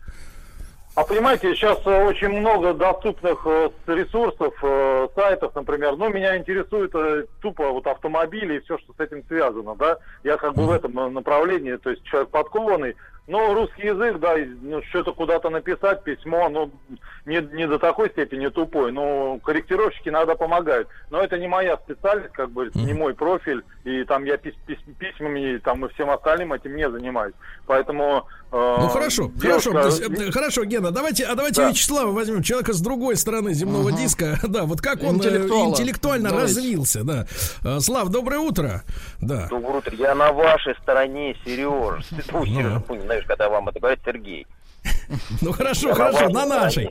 Но мы же живем в, в- в плоском мире, да. Значит, Слав, вот смотрите, вы же в школе были лоботрясом и хулиганом, правильно? Вот. Точно. Э, Если бы вы сейчас сдавали ЕГЭ, я думаю, что не только 51, 51 не было, было бы 30. ну, условно говоря, да, так самокритично, Нет, если. это, нет, нет, совершенно неправильно. Вы не ту сторону. У меня резко после того, как меня выгнали из музыкального училища, произошел э, зак- заклинило голову, я полностью переключился на учебу, я э, со мной договорились, чтобы мне не выдали золотую медаль, потому что я доучился в школе рабочей молодежи, так как я работал в это время, денег вообще не было. И э, со мной договаривались, потому что я все абсолютно э, сдал экзамены на пятерки, я учился только на пятерке последние два класса, да, уже в школе рабочей молодежи. И меня директор вызвал, типа, Слав, ну давай договоримся, мы не можем тебе выдать золотую медаль, потому что мы не можем это сделать. А в армии я добил этот вопрос. Потому что Слав, того, ну вот скажите, скажите, а есть какие-то, может быть, я не знаю, упражнения, либо Нет, э, такие нет, нет, методики, нет, не, не, нет. методики, чтобы с годами прокачать интеллект? Сергей, Со ну, вы человек с высшим филологическим образованием. Если Господь тебя наделил способностью анализа, дело не в том, что сколько ты почитаешь книжек, ты ни жизненным опытом, ни чтением книг не наберешь э, возможности сделать вывод. Да? Самое главное, что не, то, не сколько ты прочитал, а какие ты выводы из всего этого сделал. Если тебя Господь не наделил, о, не наделил талантом грамотно анализировать, потому что иногда ты э, разговариваешь да, с человеком, ты посмотрел кино? Посмотрел. Какие ты сделал вывод? Хорошо, хорошо. Вот, и ни- ни- абсолютно никакого. И смотришь, думаешь, ну неужели ты такой дурак? Тебе показали такой интересный фильм с такими интересными э, ходами. Ну, то, я вам говорю, вот э, классический пример, я вам говорил, что вот этот да, фильм, даже вы посмотрели и согласились, что да, ну смотри-ка, действительно, мир Дикого Запада, что-то там есть. Ну, я столько встречал людей, которые просто видели, что это вестерн. Это обыкновенный вестерн, когда говоришь, ребята, да вы чего, это показывается потусторонний мир. А нет, да ты что, ли? Нет. Поэтому, ну что, здесь свобода. Слав, ну то есть, то есть давайте так, то есть если у тебя нет... Дурак, э, з- если ты дурак, ты всегда будешь дураком. Ты просто можешь быть дураком То ничего не а поможет, быть да? дураком не начитан. Ничего тебе не поможет. Не поможет, хорошо, не Хорошо. поможет. Так, мы сегодня говорим о том, что поможет, товарищи. Может, сейчас Алексея Владимировича мы уже тогда после короткой рекламы послушаем. Несколько сообщений. Я из Ханты-Мансийской, э, э, Ханты-Мансийского автономного округа. Э, Я все, когда начал заниматься хоккеем, наоборот, у меня оценки в школе стали лучше. Ничего Все из-за себе. того, что появился режим дня. Ну, имеется в виду дисциплина. Реально в четвертом классе вылез из строек на четверки и пятерки. Ребятушки, ну давайте, э, короткий опрос, не забывайте про него. Э, Единичку на номер плюс семь девять шесть семь сто три пять пять три три. Можно ли одинаково успешно развиваться во всех областях или двойка? Если сосредотачивается на чем-то, то вот все остальное проседает.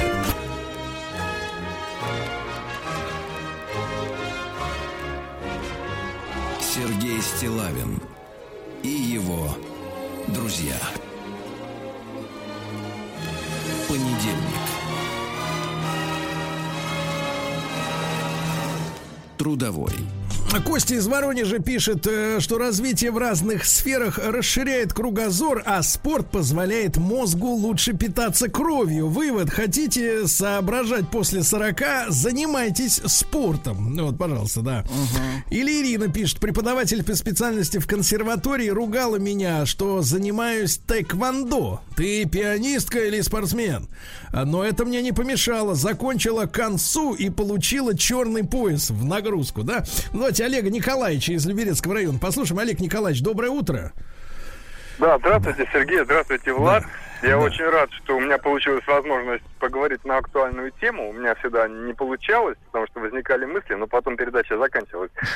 Ну вот я сейчас скажу, сейчас сказать. Меня это очень, ну, скажем так, зацепило. Э, Вы упомянули, что наша спортсменка, она не э, сдала, не набрала какие-то баллы, там, проходящие куда-то, туда-сюда и так далее. Э, Ну, я вам хочу сказать, вот я русский человек, я по-русски могу говорить и понимать э, даже тогда, когда русский язык будет совсем неправильный, но я его пойму, но я не знаю, как все расставить, мне 57 лет, я не знаю, как расставить все запятые, знаки точки, двоеточие и так далее. Это сра- сравнимо высшей математики. Ну зачем? Я могу посчитать таблицу умножения, я могу посчитать деньги в кошельке, я могу понять русский язык везде, всегда. Но я не уверен, что мне нужно знать все э, знаки приминания. Для этого у меня сейчас, я живу на даче, для этого у меня сейчас рядом лежит в стопке книг орфографический словарь э, какого-то там советского года выпуска. Вот это первое. Поэтому вот, э, ну, вы же человек у нас популярный, можно сказать, законодательный. Ну, скажите, ну, я не говорю вам команду, но, может быть, стоит об этом позадуматься нашим министрам. Э, Так, какую Зачем? команду дать Зачем? министрам? Какую? министрам, чтобы они пересмотрели ЕГЭ, что ЕГЭ Так. не является показателем знания русского языка. Не является. Ну, это, Это надо первое. комиссию, Второе. комиссию будет собирать на эту тему. Так. Ну пусть собирают, да, они для этого там и сидят. И второе. И- Так. Из своего э, жизненного опыта я вот э, такое наблюдение сделал. Давайте мы вспоминаем с вами постперестроечные времена, там первую демократию, и когда наши спортсмены, наши спортсмены поехали по контрактам, выдающиеся спортсмены, футболисты, хоккеисты, велогонщики, они поехали в Европу. Так. И там заключили договор. И потом они через два года, через два года, всего через два года, э, они дают интервью на этом языке. Александр Винокуров, велогонщик, олимпийский чемпион, говорил э, интервью на э, французском языке. Денис Меньшов, олимпийский чемпи- э, победитель велогонки. Вот. Хорошо. Э, Италия. Э, Да, говорил. Вот. То есть это не показатель, что спортсмен, он тупой. Показатель э, того погружения в ситуацию. Если он в ситуацию погружается, то он выучает язык. Читай. Хорошо. Это есть у Тургенева, Чехова и так далее. Хорошо, хорошо, хорошо. Спасибо, Олег Николаевич. Спасибо. Хорошего отдыха на даче, да. Давайте Алексея Владимировича еще Давайте. возьмем. Да, да, да. Леш, доброе утро. Да. Доброе утро, Сергей А, Валерьевич. Сегодня, сегодня, да, про вас писали, вот вас помнят люди, писали, что мастер, э, значит, вернее, таксист стал мастером кистевого броска Ну, что и вы мастер вырос над собой, да. Ну, я скажу так, не мастер спорта, а мастер спирта, правильно надо. Так, ну вот смотрите, Алексей Владимирович, вы считаете, что вот э, Вячеслав, ваш, так сказать, э, сказать, соратник, да, соратник сказал, что если вот тупым человек родился, то не получится э, прокачать, э, сказать, Именно логику. Скажу, так, э, понимаете, я абсолютно согласен с Вячеславом по поводу того, что, ну, есть же старая поговорка, если, это, если человек дурак, то это надолго. Вернее, навсегда, на forever. А что касается вот этого вот э, Алины Загитовой, да какая разница, насколько сдала экзамен олимпийский чемпион? Этот человек победил, доставил положительные эмоции такому количеству людей, Да. что мне вот глубоко равномед, равнобедренно и монопенсуально. Насколько Ну, а с другой стороны, а с другой стороны, смотрите, Алексей, Алексей, а, а с другой стороны, вот если выучится, нет, и- и если пойдет именно на журналиста, тут уже как бы заслуги-то спортивные, они, со- соответственно, ну да, это приятно все, Ну, но здесь только какое, опыт, да. какое значение имеет? Сереж, ну у нас куча людей, которые работают э, вроде в специальности в своей, но реально, ну чуть выше плинтуса. И одним журналистом больше, одним То журналистом меньше. переварим, переварим, Знает ли да? она право писания жиши? Ну, хорошо, будет вести спортивную программу. Ей это будет близко. Но для того, чтобы вести эту спортивную программу, нужно э, закончить э, факультет журналистики. Все это очень относительно и очень, так сказать, Хорошо. Леш, ну, Ну, значит, как бы- понятно, понятно. Да, Спасибо большое. Давайте Рому еще из Красноярска Давайте. послушаем, успеем. Роман, добрый день. Роман. Роман, мы здесь, справа. Роман А, говорит. алло, здравствуйте. Да, Меня да. слышно? Конечно, Прекрасно конечно. Ром, слышно. Ром, пожалуйста, вам слово. Ром, можно ли как-то что-то поделать вот э, с интеллектом, прокачаться к пенсии, как говорится? И я считаю, сто процентов можно подделать что-нибудь. Конечно, Так. ты не станешь профессором, возможно, но поднять уровень достаточно высоко можно. Для этого же есть же даже простые методики. Люди учат Так. стихи, э, счетом занимаются не на калькуляторе, а в уме. Я вот по себе заметил, э, поставил себе цель несколько лет назад, как бы, ну, меньше использовать калькулятор. Ну, по работе часто приходится что-то прикидывать, какие-то цифры. И я их прикидываю в уме. И э, сталкиваюсь с людьми, с которыми начинаю обсуждать что-то, и они хватают калькулятор, а я им сразу говорю, нет, это, Стоп. Грубо говоря, 3 на 3,9, не надо калькулятор брать для этого. И, соответственно, как бы уровень повышается интеллекта, я считаю. Ну, то есть вот э, умение считать в уме повышает. Хорошо. Очень хорошо, Я да. вспоминаю мою бабушку, она всегда суммировала цифры номеров на автомобилях в уме. Тогда было 4 цифры, там 28, 35 Тренировала, ЛДЕ. хорошо, например. Да-да-да. А, вот. И давайте Владимира из Пушкина успеем, может быть, да, несколько слов обменяться, несколькими словами. Владимир, доброе утро. 30 секунд. Утро доброе. Да. Э, Ну вот ваша позиция, можно прокачать интеллект или это надолго? Обязательно, обязательно и я его прокачиваю постоянно. Так, Мне так. 63 года. Я да. возвращаюсь к правилам русского языка. Я считаю исключительно устно. Я удивляю да. продавцов в магазине, когда раньше, чем она на калькуляторе, называю стоимость товара. Она mm. на меня с удивлением смотрит и говорит, а откуда вы знаете? Вы а удивительный человек. Экстрасенсом представляю. Да. Спасибо, а спасибо, Володь. Спасибо огромное. Значит, цифры, ребята, цифры все-таки пессимистичные. 29,4 десяток за то, что можно развиться во всех областях сразу, и 70 с лишним отрицают такой шанс.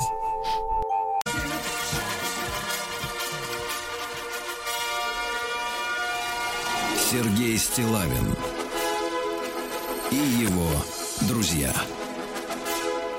Понедельник. Трудовой.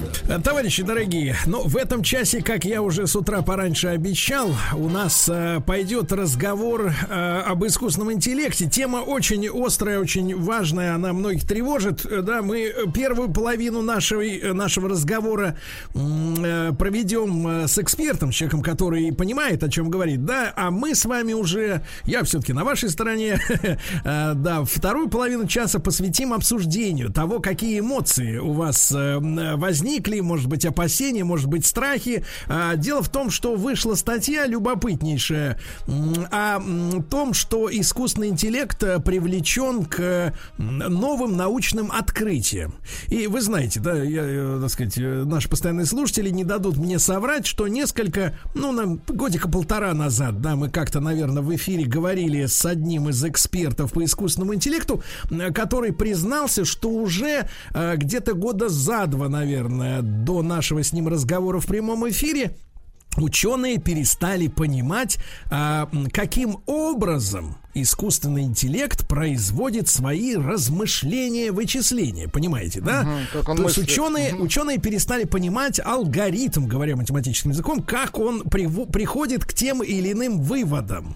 И вот огромная статья, я вот почитал с большим интересом президент института Санта-Фе в Нью-Мексико Дэвид э, Кракауэр э, рассуждает э, вот в своем материале о том, что, э, ну вот если раньше ученые, да, вот в потьмах бродили и натыкались иногда случайно на какие-то открытия, но все равно они были в рамках м, сознания сделаны, да, то теперь искусственный интеллект, э, который вбирает в себя все знание, может э, эм, открыть нам доступ к невозможным с точки зрения нашей психики даже каким-то открытиям, понимаете, да, которые не укладываются ни в наш менталитет, ни в багаж знаний. Ну, в общем, есть такая большая проблема. Мы сегодня э, в первой половине часа решили поговорить на эту тему. Вот когда машины, тема у нас так примерно называется на первую половину, дедлайну, когда машины заменят ученых в исследовательской, в том числе деятельности. Я рад приветствовать на прямой связи с нашей студией Дениса Смирнова. Денис, доброе утро.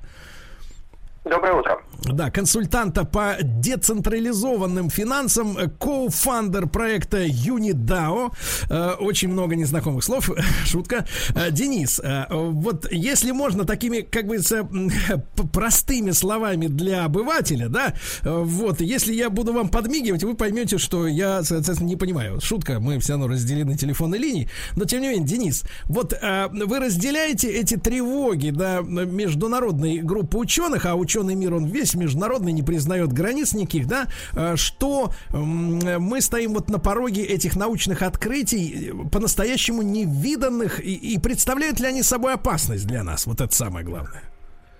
Ну, важно отметить, что действительно мы стоим на пороге невиданных э, открытий, потому что, по сути, прямо на наших глазах сейчас разворачивается такое явление, как очередная промышленная революция, которую как раз во многом позволит продвинуть тот самый искусственный интеллект. Но вот говоря о том, представляет ли это собой опасность для человека, здесь есть довольно много точек зрения, совершенно различных, и действительно многие люди очень сильно переживают по поводу того, что а, в какой-то момент времени компьютеры заменят людей, человеческое мышление станет не нужно, человеческое сознание будет вытеснено, а компьютеры будут продолжать жить дальше. И, в принципе, очень многие, как футурологи, так и э, ученые, даже различные предприниматели, как тот же Илон Маск, они достаточно серьезно смотрят на такие вещи, называя искусственный интеллект одной из, э, в принципе, достаточно серьезных проблем потенциальных человечества. И по словам того же Илона Маска, искусственный интеллект может стать существенно умнее, чем люди, уже не через десятки лет, как предполагали футурологи еще несколько лет назад, а уже в течение ближайшей пятилетки. Ну, на самом деле, так ли это плохо? Потому что, ну, по сути, своей человеческий разум является лишь одной из эволюционных моделей, а, которые условно достигли успеха. Но если мы посмотрим внимательно на процесс эволюции, то его очень хорошо охарактеризовал в свое время Ричард Докинс, назвав слепым часовщиком. То есть это процесс, который может создавать нечто совершенно уникальное, но делает это чудовищно неэффективно. И как раз таки, раз уж э, человеческое сознание в рамках вот этого процесса эволюции было создано, то не является ли одной из задач э, человечества как раз продолжить э, всю эту историю и начать создавать новые, гораздо более сложные сущности и перестать условно восседать на вершине животного мира.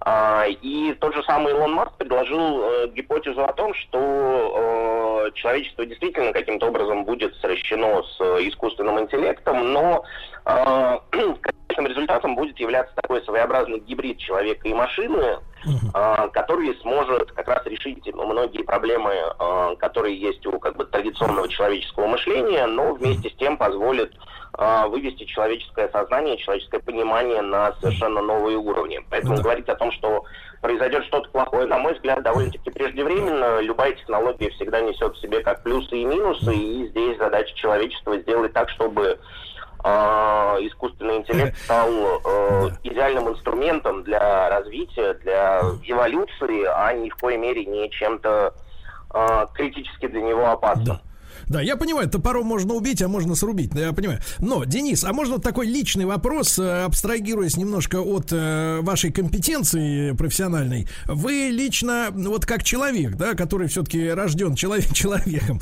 надеюсь. Вот, значит, вы за трансгуманизм, вот как такое явление, да, когда э, такой полуробот, получеловек и такой бессмертный, вот чисто вот эмоционально, на, на этом уровне.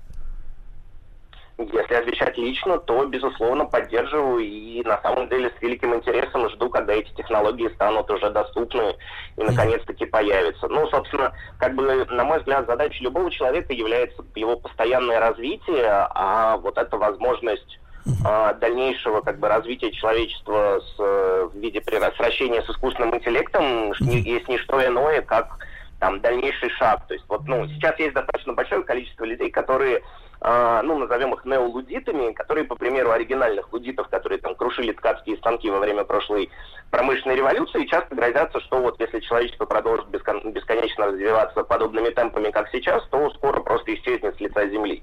И на самом деле они не настолько сильно неправы. Вероятнее всего так и произойдет, но человек просто не прекратит свое существование, объединившись с компьютером. Он станет, как я сказал, чем-то большим. Появится такой своеобразный человек 2.0, а, мышления и понимания которого там станет на порядке и порядке эффективнее. Денис, и, возможно, Денис, сейчас- а, да-да-да. А в этой, в этой связи вопрос. Человек 2.0 будет врагом обычному человеку, у которого, например, есть право на лень. Да, потому что вот очень часто звучат эти фразы «надо развиваться». Но не все хотят развиваться. Понимаешь, вот в чем проблема? Некоторые хотят просто полежать с пивасиком и чипсами у, телеви- у телевизора, да? То есть фактически мы получим расслоение людей на две категорически ра- разные, неравные по потенциальным возможностям группы. И это, собственно говоря, может привести к э, социальным потрясениям, да и вообще к войне.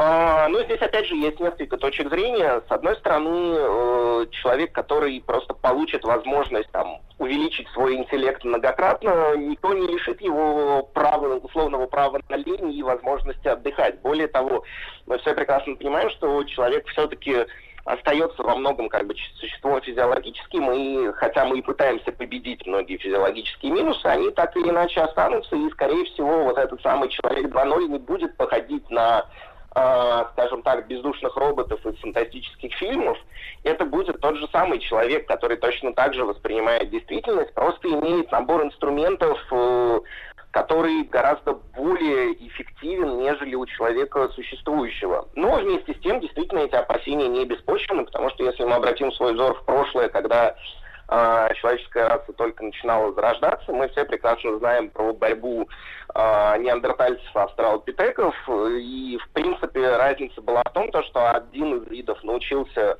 достаточно эффективно использовать орудия труда, а второй как раз-таки э, скажем так, предпочел в большей степени э, лень и праздность, ну, если можно так выразиться. И в результате это привело, ну, на тот момент это привело, конечно же, к каким-то э, конфликтам, но в существующем мире я сомневаюсь, то, что это будет именно решено в виде конфликта. Скорее всего, просто со временем э, люди начнут понимать, что взаимодействовать с новыми инструментами гораздо эффективнее. И рано или поздно просто само вот это понятие неолудизма, оно потихоньку исчезнет, потому что, ну, все, все мы прекрасно понимаем, что если нам нужно добраться на какое-то длительное расстояние, ехать на машине удобнее, чем идти пешком. И просто со временем человечество видоизменится таким образом, что для решения каких-то конкретных задач ему будет выгоднее, удобнее и проще использовать все эти инструменты, а те, кто э, будут категорично против их внедрения, просто со временем останутся сами по себе неудел, но при всем при этом то развитие, которое нам дает вот эта самая четвертая промышленная революция, в принципе, может привести как раз к очень большим э, бонусам для этого самого э, ленивой, ну, для условной ленивой части населения, потому что появление, например, такого понятия, как э, экономика шеринга, как возможность появления базового дохода и других новых технологий как раз-таки во многом очень сильно развяжет руки части населения и позволит им не тратить усилия на заработок денег, а вместо этого как бы прекрасно провести свою жизнь, ну, если не в праздности, то занимаясь теми задачами, которые они сами для себя выберут. То есть, то есть, Денис, получается, вы так рисуете картину, она немножко пугающая, да, вы понимаете, что если раньше э, наши книги там о фантастике, там, грубо говоря, моего детства и там прошлых поколений, они рисовали д- такие, значит, картины романтические и э, светлые, то здесь как бы все-таки в таких э, в рериховских больше тонах, таких черные и темно-синие. Но, вот смотрите, если раньше человек был царем всех зверей, да, то ваш новый вот этот трансгуманный человек становится царем зверей и людей. То есть, в принципе, мне кажется, что обычный человек, который не прокачан, да, вот, то есть у него нет вот этого суперинтеллекта иску- искусственного, э, внедренного в его тело или наоборот, э, его мозга внедренного в робота, да, Э, то есть вот этот суперинтеллект, да, он становится королем, а, соответственно, человек будет, так сказать, на милость победителю э, обречен быть вот таким вот типа как э, ж- хорошенькое животное в зоопарке. Или собачка такая прекрасная, да, которую, э, которую, так сказать, гораздо более высокоразвитый организм, ну, позволяет ему там копошиться с игрушками какими-то, да, вот вы говорите, э, такой доход э, у него будет, э, сказать, благодаря новым системам, да, э, которые позволять будет ему не работать, например, ну, как-то на пайку хлеба э, как-то себе э, зарабатывать чем-то, какими-то занятиями. Вот э, эта, эта проблема не, не заботит ученых. Вот они, когда продумывают э, дальнейшие шаги, м, вот э, низведение человека, да, именно со своего пьедестала, э, так сказать, вниз, она не, не не заботит, да, людей? Ну, я повторюсь, я бы не назвал эту тенденцию именно низведением с пьедестала, потому что про, э, пример, на самом деле, с животным в зоопарке не совсем корректен конкретно в одной единственной вещи. А у животного в зоопарке объективно нет возможности как бы, поменять свою ступеньку развития, а здесь условно человек без автомобиля всегда может приобрести автомобиль и двигаться более эффективно. Так и здесь. Те люди, которые захотят как бы э, прийти к новому формату взаимодействия, получить эти самые новые инструменты, они вполне спокойно смогут это сделать в тот момент, когда эти технологии станут массово доступны.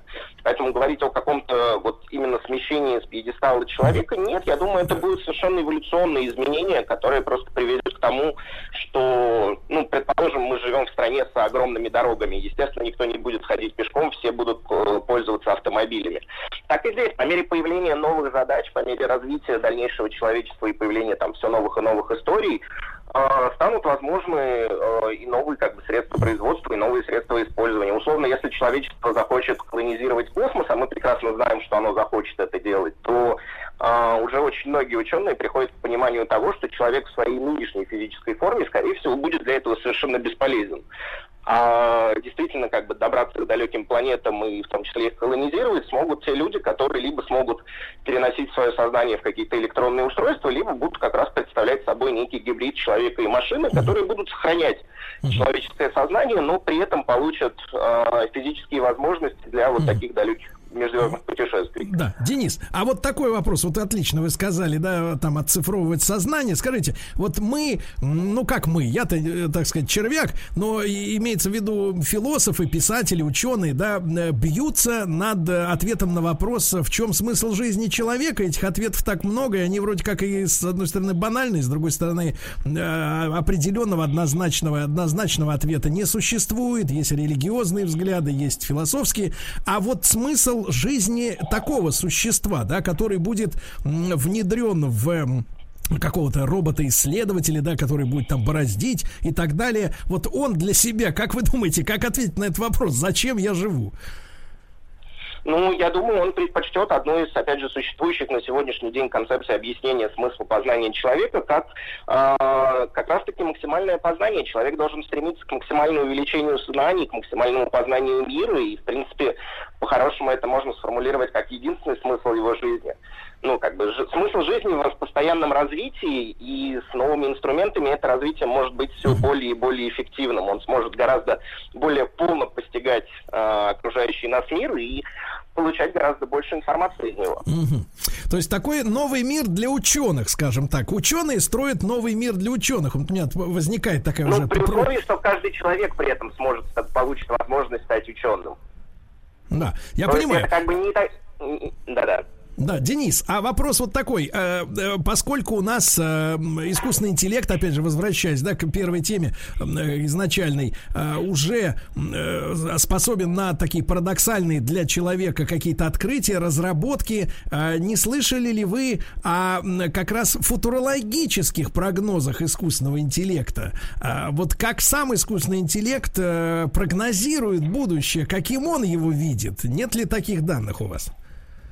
Ну, есть э, данные не столько искусственного интеллекта, сколько одного из самых известных футурологов э, по имени Рэй Курсвелл, который, ну, и мнение которого уже поддерживается очень многими людьми, что вот этот момент, о котором э, многие люди говорят, что, ну, когда искусственный интеллект превзойдет в степени мышления человеческое сознание, приведет к тому, что многие технологии начнут развиваться э, даже не просто каскадными темпами, а начнется, э, ну, технический прогресс начнет двигаться настолько быстро, что человек в своем текущем как бы состоянии просто не в состоянии спрогнозировать, как это будет происходить.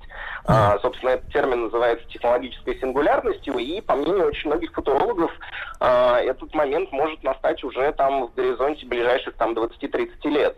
Но Хотя здесь, конечно, есть разные мнения, и посмотрим, как произойдет на самом деле, но так или иначе, вероятнее всего, да, с, с развитием искусственного интеллекта рано или поздно мы достигнем такой точки, когда он позволит э, условно решать существующие проблемы существующего мира настолько быстро, настолько эффективно, и мы уже прекрасно видим, что вот этот э, механизм, ну, назовем его компьютерной интуиции, э, по сути, что такое интуиция? Это способность мозга принимать какие-то решения, основываясь на неполных данных. Но, как бы, если мы посмотрим на человека, часто это решение принимается, базируясь не только на информации по данной конкретной теме, как вот на сегодняшний день решают их нейросети, потому что нейросеть всегда учится на каком-то определенном объеме данных. Но у человека есть опыт и в других областях, и способность структурировать полученную информацию и использовать ее в дальнейшем. Вот как только искусственный интеллект сможет накопить такой же объем данных и сможет точно так же использовать неполные наборы информации для решения всех задач, вероятнее всего вот эта технологическая сингулярность и случится. И появление тогда каких-то новых, э, в том числе открытий в науке, действительно будет происходить Да. для Денис, Денис, я понял мысль. Э, э, Время поджимает, но много вопросов к вам еще. А э, человек, который рожден, грубо говоря, в СССР, сможет при помощи своего мозга встроиться в новую систему. И вообще для человека это будет шоком, когда вот произойдет обвал, э, целый обвал, шквал вот этих изменений в жизни. А, Если мы говорим конкретно о явлении технологической сингулярности, я думаю, он будет в некоторой степени ну, достаточно удивительным для практически всех людей. Но, скорее всего, мы к этому процессу подойдем не сразу, он не случится с бухты-барахты. Ему будет предшествовать э, достаточно серьезное развитие там, ряда технологий, в том числе и тех самых, например, имплантов и киборгизации. И дальше на изначальный вопрос я бы хотел ответить, может ли человек из СССР научиться пользоваться смартфоном, научиться пользоваться интернетом, потому что все подобные э, новые технологии будут представлять собой для человека в первую очередь какие-то удобные устройства, которые позволят ему что-то делать и реализовывать. И вот, Денис, а в наверное, каком да. горизонте, в каком горизонте вы видите появление имплантов уже внутрь человеческого тела? Во, как раз хотел об этом сказать. Тот же самый Илон Маск является, помимо того, что он владелец там Tesla и SpaceX, владельцем одного стартапа под названием Neuralink, задачей которого входит как раз-таки разработка а, импланта для мозга, который как минимум позволит, например, полностью парализованным людям а, пользоваться протезами с помощью собственного мозга, либо там видеть за пределами а, человеческого восприятия и тому подобное. И э, те- тестирование этих устройств, оно уже идет, и по словам самого э, Маска, тестирование на людях начнется уже в этом году. А, Денис, а, Так я буду рад с вами. это видеть. Да. Да, Денис, буду рад с вами еще пообщаться в эфире, потому что много очень тем, тем более, что мы говорим о будущем, о нашем, надеюсь, общем будущем. Денис э, Смирнов, консультант по децентрализованным финансам, кофандер э, проекта UnitDAO, был у нас сегодня э, вот в гостях. Ребята, и после новостей мы уже с вами э, давайте обсудим тему искусственного интеллекта, ваших страхов, вот, и ваших надежд в отношении этих новых технологий. Оставайтесь с нами, телефонная линия совсем скоро заработает.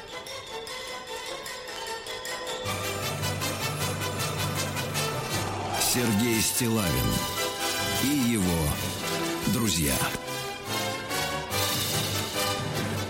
Понедельник. Трудовой. А, Ну что ж, товарищи, я думаю, вам всем, ну, Владику в том числе, было очень любопытно послушать э, Дениса, да, нашего Ага. собеседника в первой половине часа. Э, Денис Смирнов с нами был. А, Более всего, конечно, мы не первый раз, давайте скажем честно, мы не первый раз в эфире поднимаем эту тему, и люди, которые в ней, в теме, да, э, вот меня, честно говоря, очень, ну, сначала это меня удивляло, а потом начало немножко, так сказать, немножко как-то притормаживать э, в плане удивления. Ну, Очень, настораживать. э, очень задорные люди. Они очень окрылены вот э, этими идеями, да, они восхищаются ими, они купаются в этом восхищении. И э, они абсолютно не... как скажем, они категоричны. Э, Они не, так сказать, не, не, не, не, не выступают с точки зрения такого, знаете, здорового диалога между обществом и учеными. Они говорят, что мы ученые, мы знаем, как будет, и вы, э, эти, как их, люди, вы не сможете повлиять на наше решение, как вы будете жить.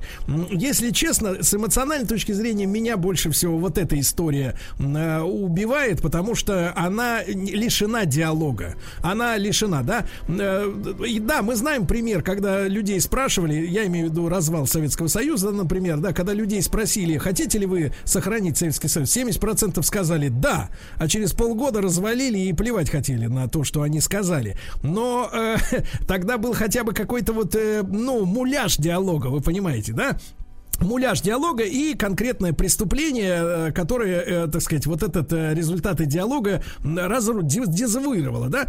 А, а, а здесь мы имеем, вот нам говорят, вот будет так, а хотите вы или нет, это нам уже вообще да. на абсолютно наплевать. Да. И вот это меня немножко пугает. Значит, ребят, давайте обсудим с вами сейчас, э, как я обещал, м, в живом разговоре эту всю историю, потому что э, эти люди, они описывают не на планете Катрук будущее.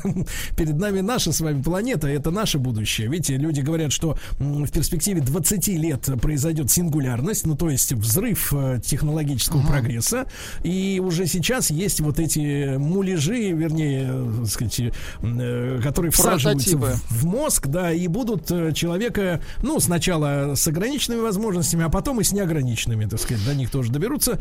Вот, давайте мы короткий опрос э, Сделаем, все-таки очень важно понимать э, пульс, да, пульс, температуру, как говорится, по палате среднюю.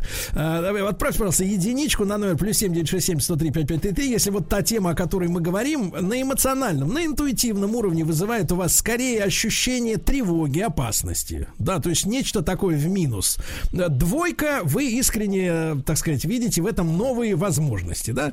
Итак, единичка э, для вас э, искусственный интеллект и новая реальность, и вся эта вот технологический новый скачок э, скорее опасность представляет единичка. Двойка новые возможности.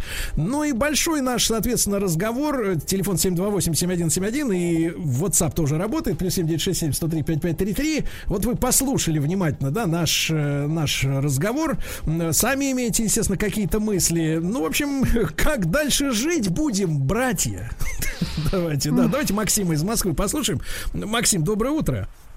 Доброе утро, ребят. Да, ну какие мысли посетили? А, ну, конечно же, я по голосованию я единицу бы сбросил. То есть на меня это наводит только страх и ужас. Мгм. А, И это уже не первый раз э, мы обсуждаем с- и с вами, и вообще на маяке э, развития искусственного интеллекта.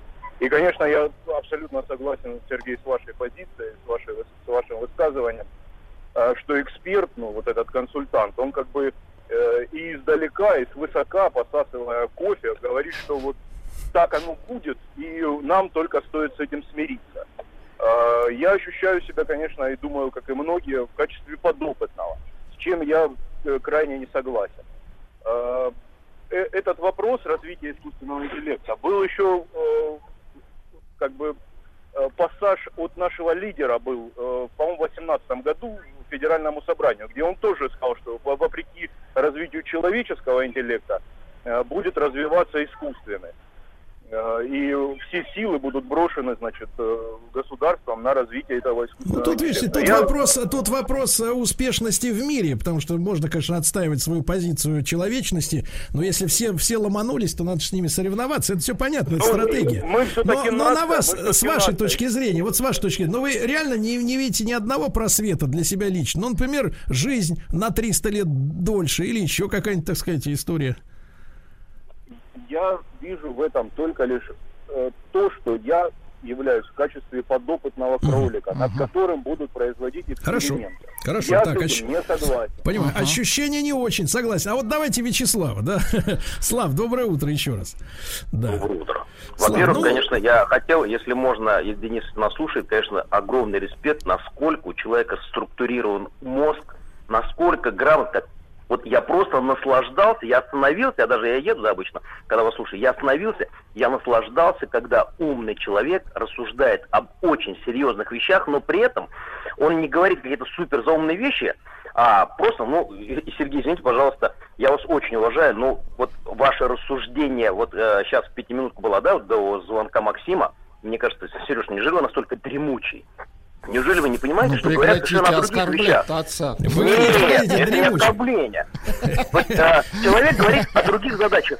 вы сразу же, во-первых, я понимаю, что для вас красная тряпка, как только Денис сказал слово «развиваться», вы сразу же, у вас аналогичная цепь была, ага, баба, они постоянно говорят, что нужно развиваться, мужик дурак, не развивается, то есть деньги не зарабатывает.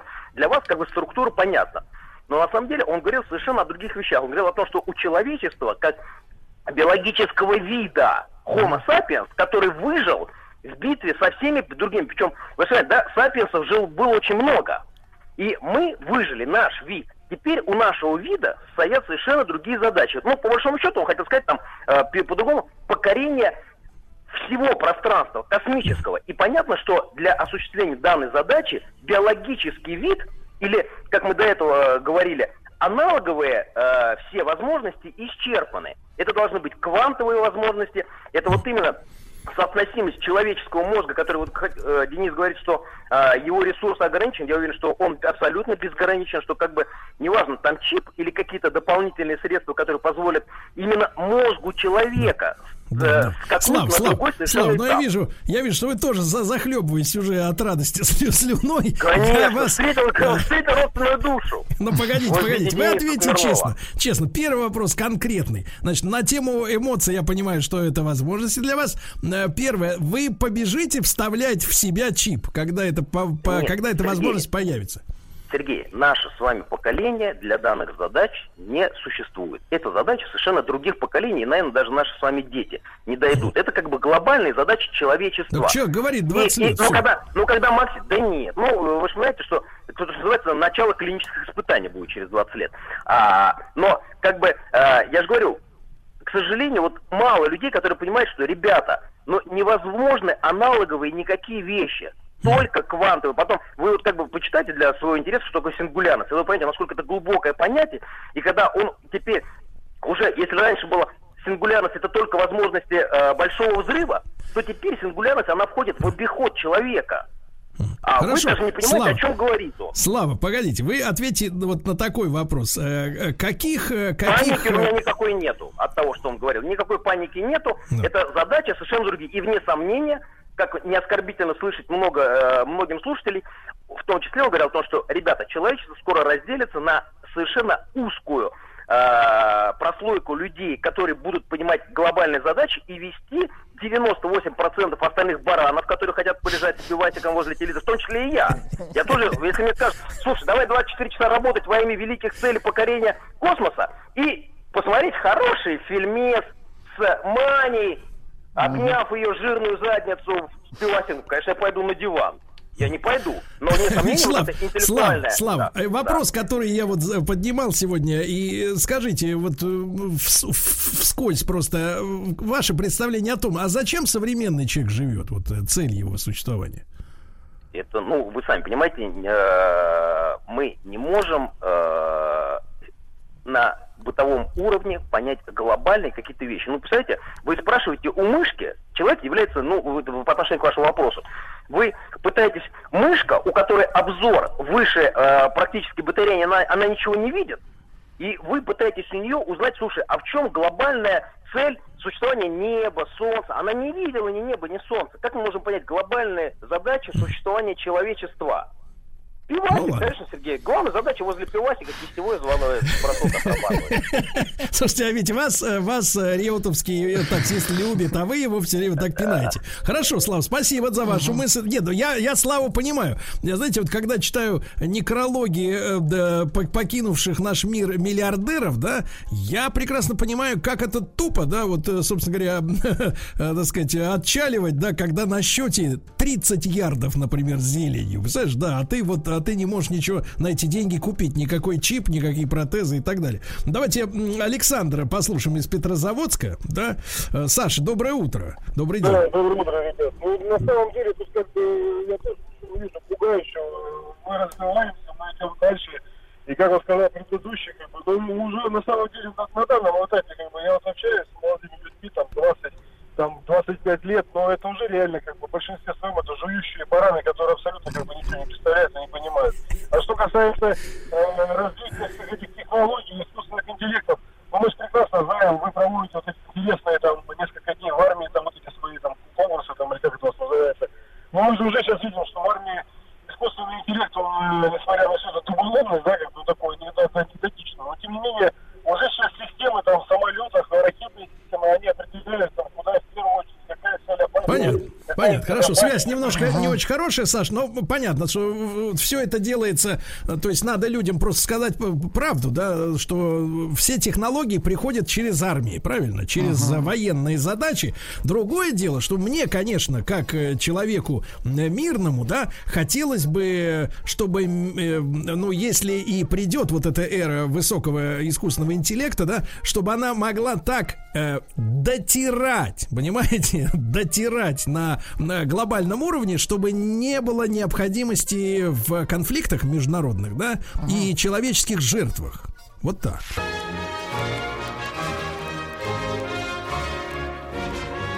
Сергей Стилавин и его друзья. Понедельник. Трудовой. Владик, можете называть меня с сегодняшнего дня Сергей Дремучий. Да. Дремучий дровосек, Дремучий. хорошо. Значит, друзья мои, дремучий дровосек, дроворуб, да. Давайте Валеру из Югорска послушаем. Потом сообщение почитаем. Все-таки очень много прислали люди своих мыслей. Валер, добрый день. Да. Добрый день. Валерочка, ну, пожалуйста, вот вас, э, вас в 36 лет э, э, перспективы э, какие-то радуют, что вам вставят или вас целиком засунут в организм, и вы будете жить вечно и покорять космос. Не пугает, да? Ну, не, я, конечно, не хотел бы, что мне там вставляли, Вставляли. и прочее. Вот. Ну, а я обратил внимание, сейчас, в принципе, у нас как бы уже люди там получипированные. Вот обращали внимание, что одна рука практически всегда у человека занята. Ну, не телефон. Он его уже, в принципе, ну, никогда. Вот его осталось только там зарядку воткнуть себе в плечи там куда-нибудь, и все, и вот он тебе и готовый чип уже. У нас многие вообще, в принципе, его из рук не выпускают. Да-да-да, то есть Это уже минус один. Зависимость, да, Хорошо, хорошо, так, хорошо, понятно, спасибо. Давайте, давайте, товарищи, несколько сообщений. Вот смотрите, э, Ренат э, из Уфы пишет, ему 45 лет. Искусственный интеллект, но это он о нынешнем уровне говорит, уже о опробованном. Оставляет желать лучшего. Я понял это, общаясь э, с вопросами, обращаясь к заменителям операторов сотовой связи. Во-первых, микросхема понимает только с третьего раза. Во-вторых, в то время, когда говорю я, бот толдычит что-то свое. В общем, пока общаешься с этим чудом техники, хочется орать и топать ногами. И вот важное философское замечание от Димы. Давайте не подменять э, понятие э, развития технологий и развития человека. Я считаю, что это вообще разные вещи, пишет Дима. Да, вот так. Давайте Тамару из Подмосковья послушаем. Тамар, доброе утро.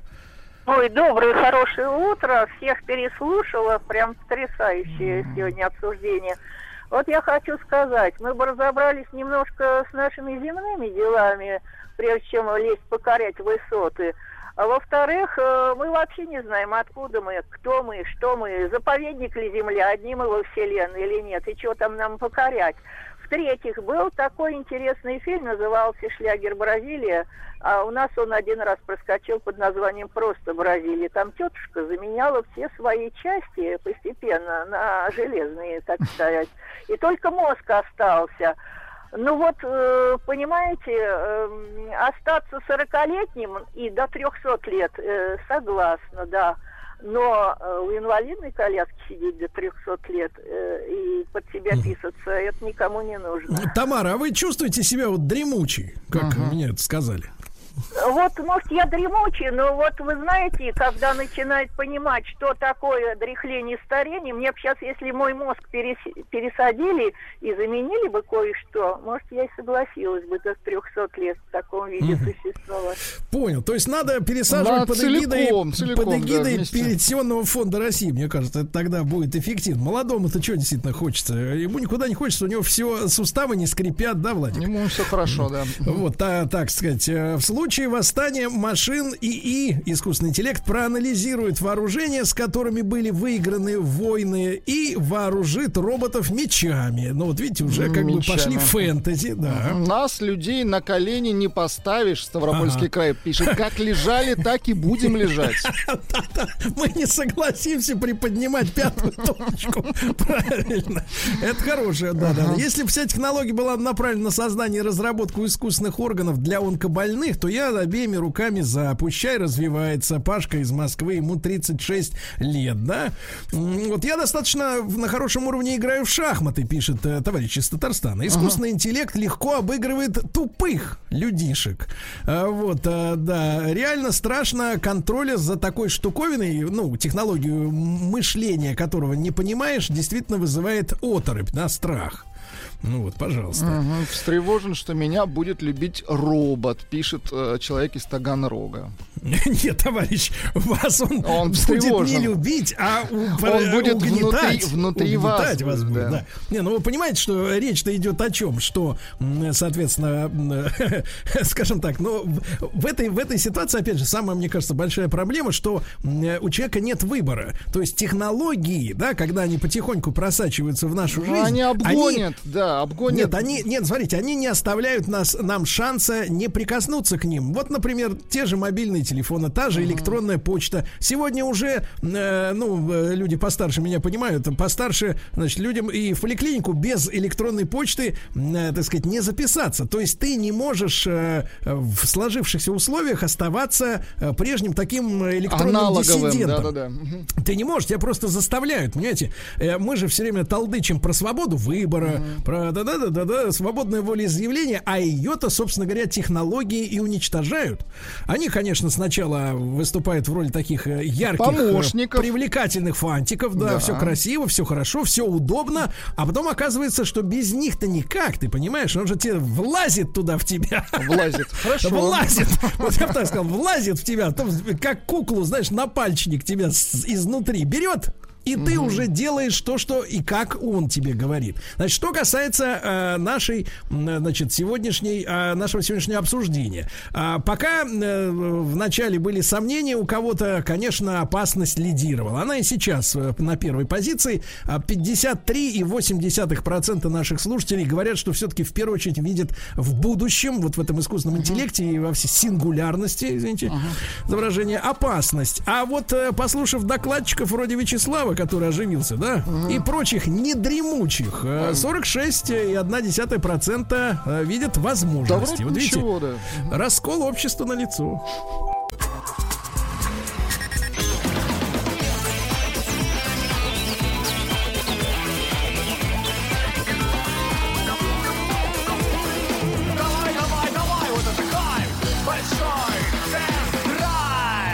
Что ж, товарищи, э, действительно большой тест-драйв, потому что сегодня понедельник. Э, Сегодня с нами, как всегда, Рустам Иванович Вахидов мысленно, да, правильно? Мысленно, совершенно точно. Мысленно он с нами. Давайте а на- мы- на- на- назовем этот выпуск э, «Большой тест-драйв 05».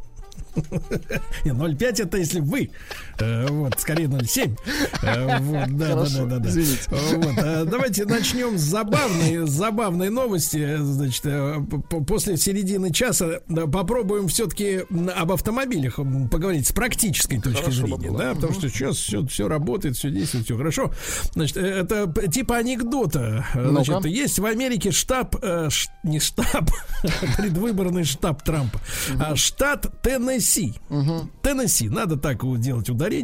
Э, Так вот, э, там э, была тоже пандемия, самоизоляция, все это было, понимаете, никто это не отменял. Ну и американка воспользовалась, чтобы не рисковать здоровьем в очередях во время пандемии, она решила воспользоваться онлайн-услугой. Ей нужно было продлить водительское удостоверение.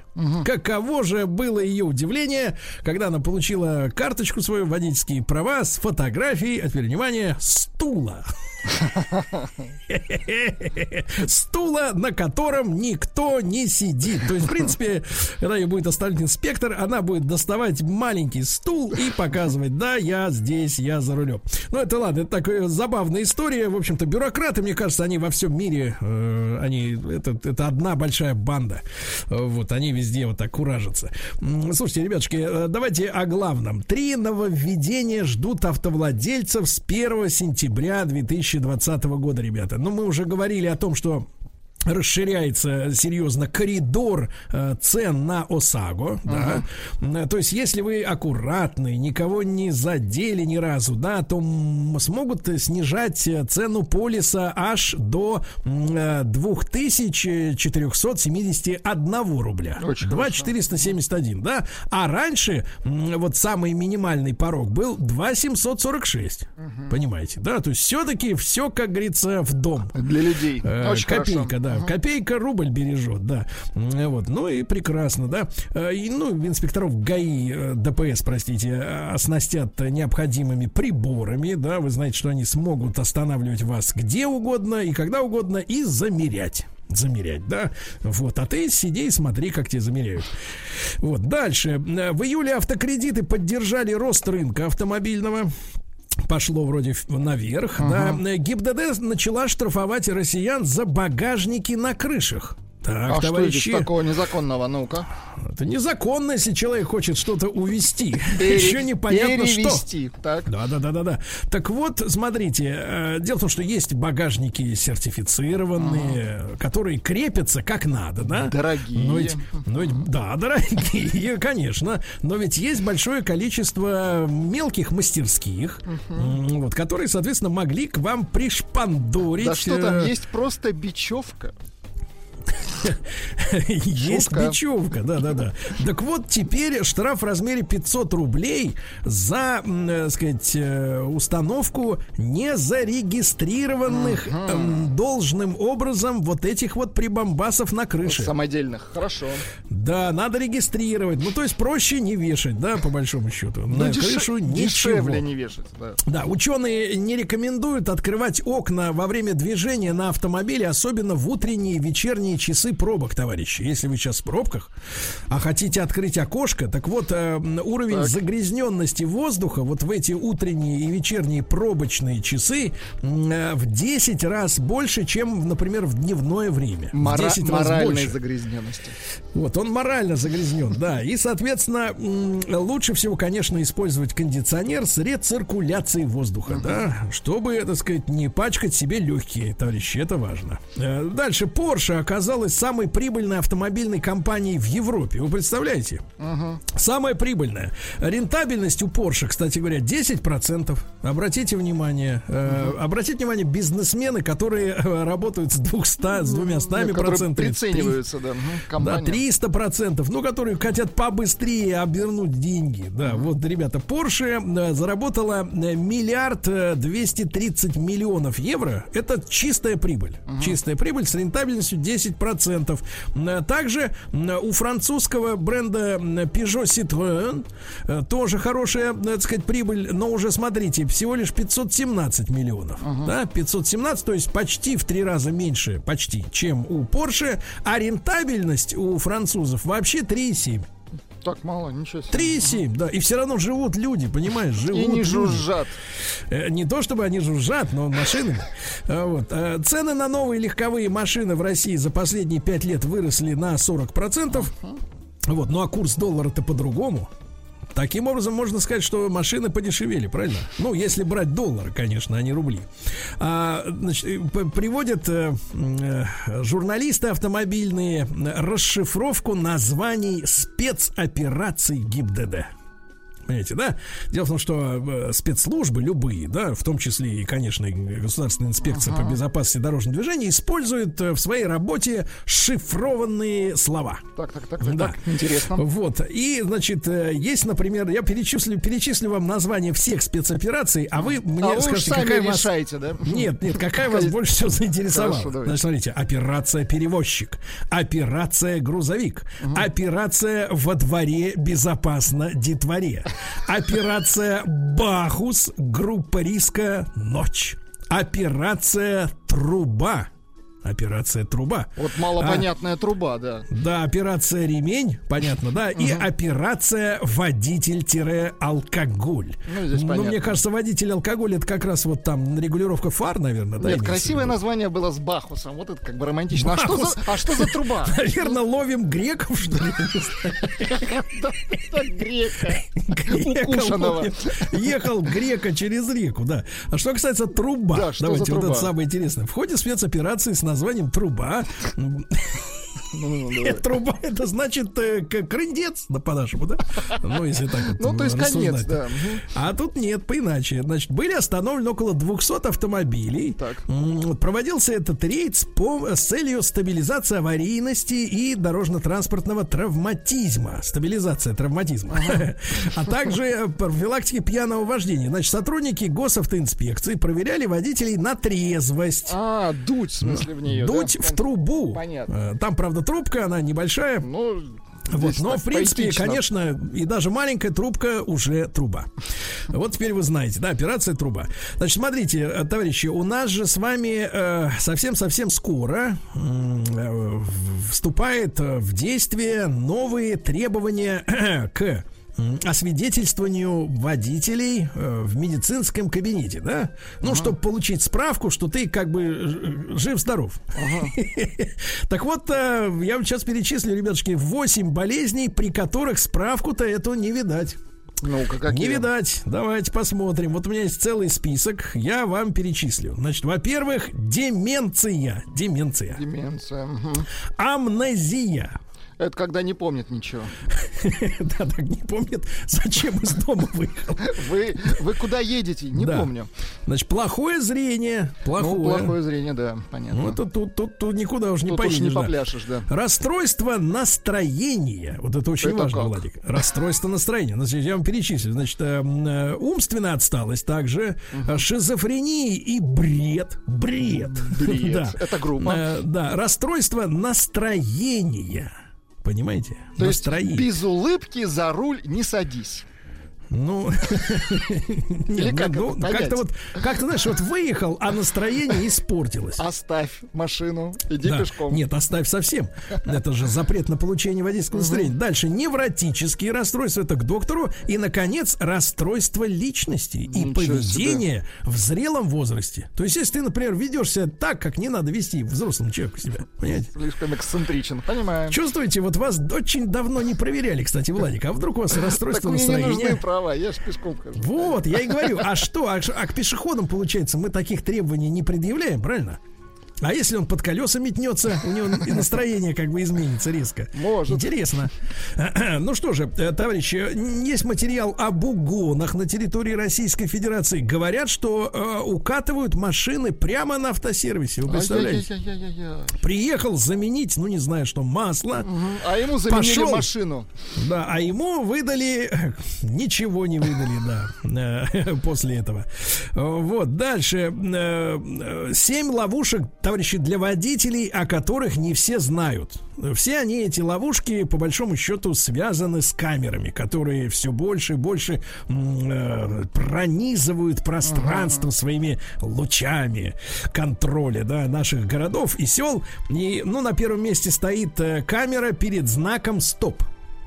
То есть вы знаете, это такая история, когда камера, вот тут ведь, понимаешь ли, какая история? Она понимает, что вы остановились. Понимаете? Вот, то есть вы должны остановиться. Камера такая, как, э, ну, я несколько раз их видел. Иногда они, кстати говоря, смотрят э, в спину, а иногда в лицо. Ну, вот. В любом случае вы обязаны остановиться перед знаком стоп. Он э, отличается от всех других знаков. Он красный и шестиугольный, понимаете? Камера да? это фиксирует, что вы остановились. Камера фиксирует, да, что останов... Ну, в период наладки, я помню, был как-то даже откат назад, некоторые камеры прекратили этим заниматься. Вот, потому что были жалобы, что, мол, человек бил себя в грудь и кричал, я остановился, а ему говорят, ничего подобного, плати 500 рублей. Ну Вот. Дальше. Э, Контроль сплошных линий разметки. То есть камеры умеют понимать, э, перестроился ли ты в том месте, где можно, а или там, где нельзя. Так. А, Контроль остановки. То есть машина, опять же, понимает, что ты остановился там, где, например, высадил, высадил пассажира. Да, он видит, что ты задержался. Так вот, смотрите, какая история. Неприметные камеры висят на столбах, а, снимают сразу десятки метров дороги, фиксируя любой транспорт, который задержался у тротуара со сплошной желтой линией, запоминайте, сплошной линии, больше, чем на 10 секунд. То есть, в принципе, то есть, ну, большому, по большому счету, можно остановиться на 10 секунд. 8 секунд, на Мгм. 8, да, но чтобы ваш пассажир как пробка из Ну, то есть бутылки выскочил. вот так вот выгнать человека. Бегом! Лучше И и помочь дальше. ногой. Тогда И это будет бесплатно для И вас. умчаться вдаль, да. Дальше. э, Вафельная разметка, ну, вы все прекрасно знаете, да, там фиксируют проезд уже на запрещающий сигнал. Потом контроль средней скорости. Некоторые камеры даже не поймешь, э, пока не получишь, как бы, привет от ЦОДД в виде штрафа, да, что эти камеры замеряют мгновенно расход, ну, э, мгновенную скорость или скорость на участке. Понимаете, да? Вот. Дальше ограничения на ремонтируемых участках. Вы понимаете, да? Ну, об- Обычно эти знаки, они желтого цвета, да, желтый фон э, вместо белого обычного. Ну и снижают часто строительные рабочие скорость э, на скоростных дорогах до 60, иногда до 40. И вот если вы игнорируете, а где-то там при, приютилась камера, то она, в принципе, уже начала работать э, в союзе с работниками, как говорится, меча и топора. Э, Вот. Дальше. э, Камеры на переходах, это пешеходы, к ним уже по большому счету все привыкли, да? Дальше. В России разработали правила регистрации квадроциклов. Вот, Владик, вы- Квадроциклы? вы можете промчаться на квадрике на квадрике, да, появились специальные дорожные, э, специальные знаки номерные для квадроциклов, которые надо привешивать. Но там все зависит от количества лошадиных сил, да. М, э, У граждан есть обязанность регистрировать только те самоходные аппараты, на которые оформляются э, паспорта. К ним относятся машины с двигателем внутреннего сгорания с рабочим объемом более 50 кубиков, кубиков, да. Э, Или если речь идет об электрическом моторе, то 5,4 лошадиных силы. То есть, если, в принципе, у вас маломощный такой вот... э, То есть даже, кататься, да. есть даже детские, да, квадроциклы, они маленькие, жужжат, детям весело, А, да. Дальше, э, что у нас любопытного в мире автомобилистов? Э, Так, так, так, так, сейчас я вам прочту. А вот, например, э, МВД напоминает об уголовной ответственности за нелегальный техосмотр. Теперь уже и уголовная ответственность. И, кстати говоря, э, с штраф до 300 тысяч рублей, ребята. Себе. До 300 тысяч рублей, да-да-да. Или другого дохода осужденного за период до двух лет. Вы представляете? То есть, если у вас, Серьезно? например, есть доход, вы это... Да, содержали. например. Просто есть доход, давайте не расшифровывать. Какая Давайте, разница? э, да, у- так сказать, этот доход вы отдадите за два года. Но Мгм. имеется в виду, что если у вас нет 300 тысяч рублей, тогда доход за два э, года, да. А, Toyota заявила, что не собирается отказываться от автомобилей типа седан. Дело в том, что многие автопроизводители сейчас заявляют, что переориентируются на рынок кроссоверов. Ну, это наиболее удобная действительно машина, обладающая э, сказать, спектром э, привлекательных качеств, да. Вот. Но Toyota говорит, будем делать Camry до последнего. Ну, кстати говоря, в этом году Camry, или Камрюха, как мы ее ласково называем, э, заняла первое место в числе офисных э, бизнес-автомобилей. То есть это лучший автомобиль для делового использования. И, наверное, действительно, это некая магия вот этой конкретно модели от японских производителей. Э, Тем более в последнем поколении Camry стала действительно красивой машиной.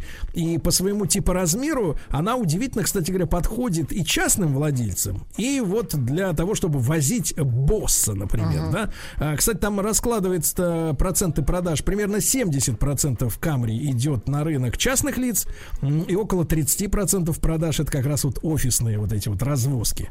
Да, ну поздравляем.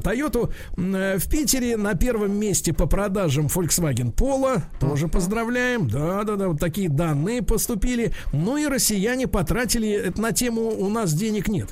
Э, Потратили 285 миллиардов рублей. Ну, кое-что Чтобы, осталось все-таки, да? нет, чтобы купить премиальный автомобиль. Вы представляете, что за дело?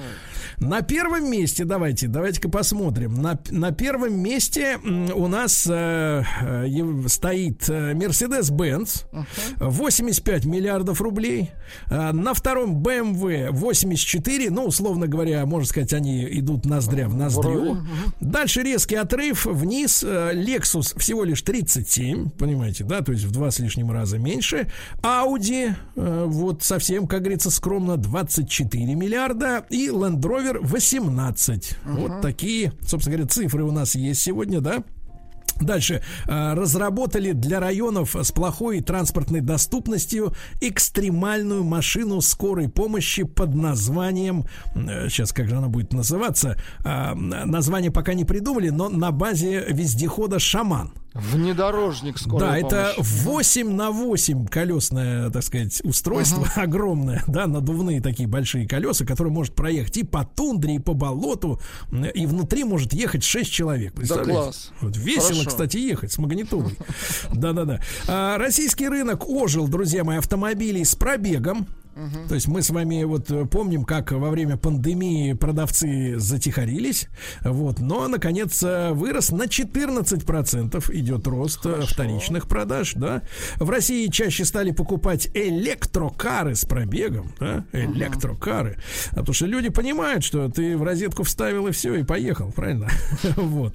И никакого недолива топлива на заправке, чем Ну, балуются. кстати, да, и экологи- и экологичный. Ну, экологично это рядом с домом, а там, где вырабатывают электроэнергию, там, как говорится, да. Ну и смотрите, а, вот новость, которая, наверное, всех на самом деле интересует. Минпромторг, а, ну, я бы не сказал бы, пошел на попятную, но были большие вопросы у общественности относительно полного запрета использования в ремонте автомобилей, бывших в употреблении запчастей. Помните? Да, я да, да, приводил пример, что рейка рулевая, ну, которая, без которой никуда.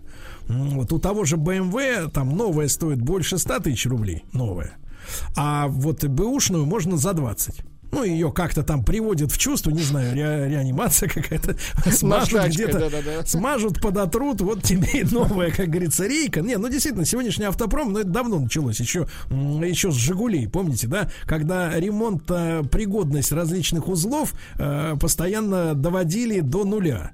Ну, то есть вы должны менять целый узел целиком. То есть никто, э, люди перестали на сервисе заморачиваться, чтобы в большом каком-то, например, приборе или устройстве заменить одну сломавшуюся деталь, меняли все сразу блоками. Да, да, да. Да, и вот Минпромторг сначала грозно сказал, что никому не позволит э, ставить бэушные детали, и, наконец, вроде бы пошел назад. Так. А, Минпромторг планирует сохранить возможность установки на автомобиле бывших в употреблении запчастей, если, э, если это требуется для ремонта и если при этом не меняется конструкция транспортного средства. Понимаете, М. да? Если она, грубо говоря, по номеру, по артикулу в этом месте должна быть, да, и соответствует этому номеру, то, в принципе, фу, можем выдохнуть, наконец-то разрешили снова пользоваться более доступными запчастями, да. Ну, это вот радость большая у нас. Мы продолжаем, э, друзья мои, э, сказать, Ждать помнить о Рустама, Рустаме Ивановиче. да, Да, помним, помним, любим, да, ждем.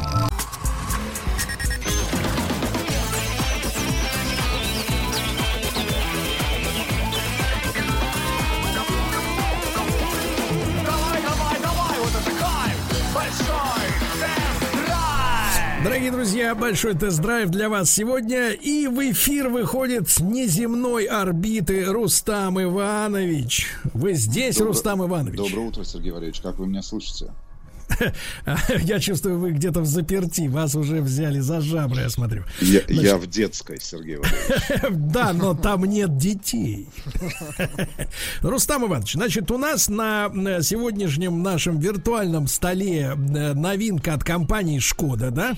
Сергей, Сергей, перед тем, как мы а, начнем а, разбираться с этим прекрасным автомобилем, который, ну, безусловно, в свое время должен был бы стать лидером в классе компактных Б, ну, в Б-классе, да, компактных вот этих седанов, можно поздравить наших больших друзей, компанию Hyundai, а, потому что 11 августа это произошло на прошлой неделе во вторник отметил свое четырехлетие присутствия на российском рынке самый популярный кроссовер России, как-никак, это Hyundai Creta. Да-да-да, Крета тоже хорошая, популярная машина. Давайте Да, поздравим, и- конечно. Почему да, не и, поздравим? Да, и, кстати говоря, а, за время все это, с августа 2016 года, а сборка тестовая началась в марте 2016 года, так вот, с августа 2016 года по июль 2020 года было продано в России 252 985 экземпляров этого автомобиля. Ну что, поздравляем. Поздравляем. Да. Да, ну что же, товарищи, итак, у нас сегодня э, в обзоре Шкода Рапид, да, автомобиль, э, автомобиль, ну, который меня, честно говоря, вот сразу вот как только я увидел его, мне он достался на тест, я на нем проехал примерно, наверное, километров 600 на этой машине, ну вот, я, я, честно говоря, вот меня спрашивают, Сергей, вы за кого топите? Вот вы за батьку или нет? А я скажу так, а я за человека топлю. И топлю, в частности, за то, чтобы у обычного нормального человека со средним доходом э, был в распоряжении хороший, качественный автомобиль, да, потому что нетрудно удивить никого, если вас э, просят выложить там 7 миллионов рублей, 15 миллионов рублей, э, нетрудно удивить качеством, да, иногда даже бывает и в таких машинах обидные, досадные какие-то огрехи, э, которые несовместимы с этим прайсом, да, но вот когда вы получаете машину, сказать о которой, что вот все хорошо, но вот здесь вот плохо, а этого вы не можете когда сказать, то у вас появляется в организме живая радость, потому что э, действительно чувствуется, что люди в Шкоде стараются, и в частности для российского потребителя, потому что Rapid, это у нас же седан, ну, лифтбэк, да, правильно, но тем не менее, да. это вот э, машина для российского рынка, в частности, и с точки зрения дизайна его разрабатывали именно для нас. Но машина чрезвычайно интересная, э, как она нарисована, ребята, э, потому что, ну, спереди, спереди какие-то, ну, явные ходы коллег задействованы из Audi и Seat, да, замечательные... Да, даже BMW. Да-да-да, сзади, сзади замечательная, так сказать, оригинальная оптика. Обычно даже бренды вроде Мерседеса не слишком парятся, что они, соответственно, э, свой филей не могут украсить, э, в принципе, каким-то оригинальной оптикой, да. Здесь оригинальные фонари очень интересные. И, конечно, самая главная особенность этого, этой машины заключается в том, что чехи а, снабдили, как и Октавию в свое время, да, а, снабдили, соответственно, Рапид а, вот этим открывающимся гигантским Э, багажника вместе с задним стеклом.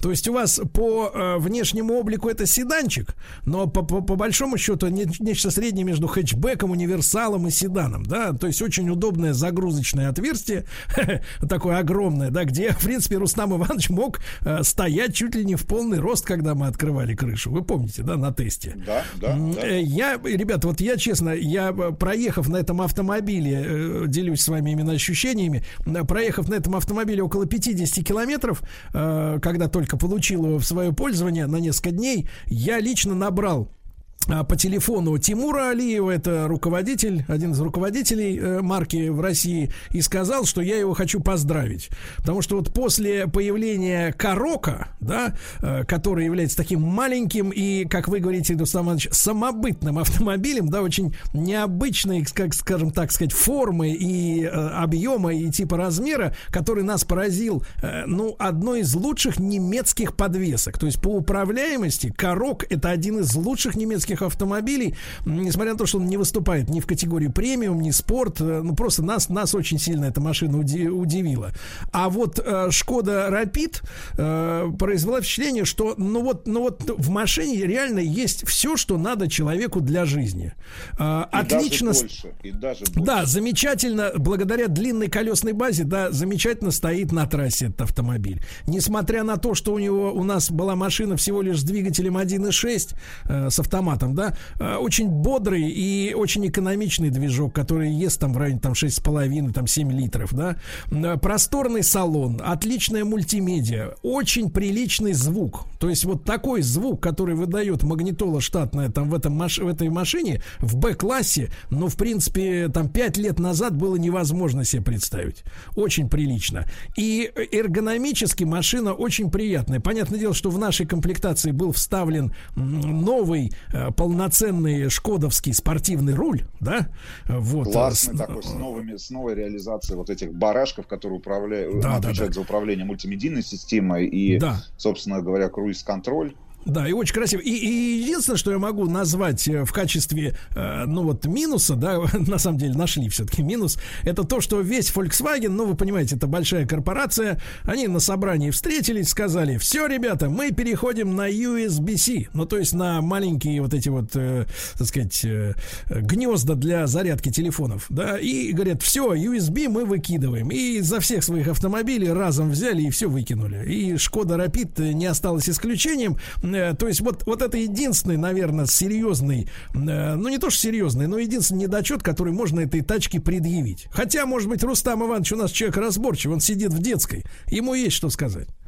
Слушайте, но главная, наверное, претензия, и мы об этом с тобой много дискутировали в рамках нашей видеоверсии обзора на этот автомобиль, который, я так понимаю, появится на этой неделе на нашем YouTube-канале «Большой тест-драйв». А претензия была на самом деле исключительно, наверное, к передней части, к дизайну.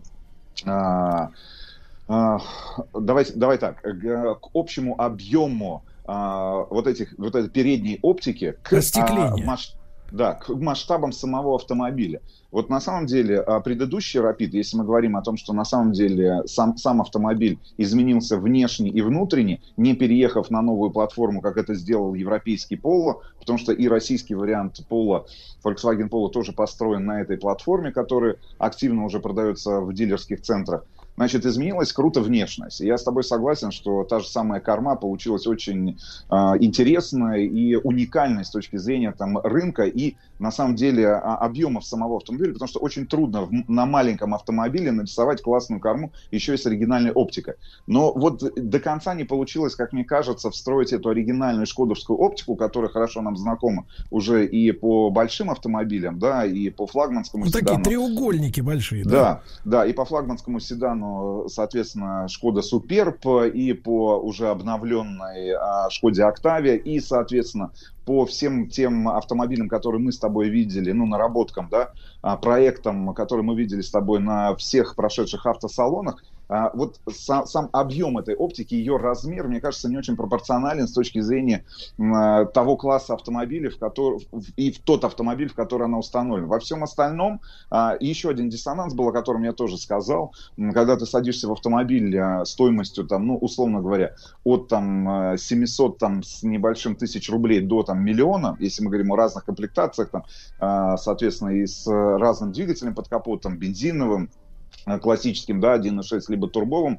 1.4 с DSG коробкой, то вот здесь, с другой стороны, мне кажется, это большой плюс, потому что ты оказываешься в интерьере, ты окажешься в салоне этого автомобиля, и ты понимаешь, что там гораздо дороже, чем этот автомобиль, ну вот стоит. Ты просто видишь гораздо более дорогие отделочные материалы, другой абсолютно уровень э, Дизайн. реализации да, дизайна, технических решений, новая мультимедийка, а, соответственно, большое количество, ну, давай так, так, тех приемов, которые обычно используются в гораздо более дорогих автомобилях, стоимость там от двух, от трех, может быть, даже от четырех миллионов рублей, потому что вот я, я вспоминал, а, на самом деле, как выглядит интерьер Суперба и той же Октави, мне кажется, в текущем модельном ряду а, такой самый свежий взгляд на интерьер от Шкоды как раз, как ни странно, получился у Рапида. Ну, то есть он такой обновленный, абсолютно свежий, интересный и, самое главное, гораздо более дорогой относительно стоимости самого автомобиля. Ну а про то, как эта тачка рулится, мы с тобой говорили достаточно много еще и, по-моему, в 2014-2015 году, когда этот автомобиль только-только выходил на российский рынок. И слава богу, что инженеры компании «Шкода» не растеряли за все эти годы присутствия на российском рынке этой модели. Ну, главных, наверное, ее преимуществ, да, это, конечно же, рулежки. У нас точно такие же теплые отзывы были и об автомобиле, эм, соответственно, Volkswagen Polo, который является одноплатформенником, ну и точно такие же теплые отзывы о том, как автомобиль рулится, как он стоит на дороге, с каким комфортом можно находиться за рулем, остались и в отношении обновленного Рапида. Да-да-да, и, и можно отметить еще очень хорошую шумоизоляцию, правда? Вот, и в целом, в целом, вот э, эта тачка оставила действительно позитивное ощущение. Ты очень правильно сказал про то, что вот садишься и понимаешь, что э, мягко говоря, не переплатил платил за такие кайфы, правильно? То есть вот... э, Нет, нет, нет, а- они, они большие молодцы, и вот свое главное, еще раз повторюсь, преимущество, которое, ну, много, наверное, раз можно говорить об автомобилях Шкода, ну, вообще произносить это слово, характеризуя эти автомобили. Конечно же, главное преимущество это то, что за эти же самые деньги, да, в этом классе вы всегда получите гораздо больше и комфорта, и объема. Ну и кроме всего прочего, в лючке бензобака у вас точно всегда будет скребок, он же лупа, он же э, сантиметровая линейка, ну там миллиметровая для того, чтобы измерить остаточную высоту протектора. Ребят, ну... Нет, давайте, ну, давайте, давайте введем новый, новый слоган. Э, Летом лупа, скребок зимой.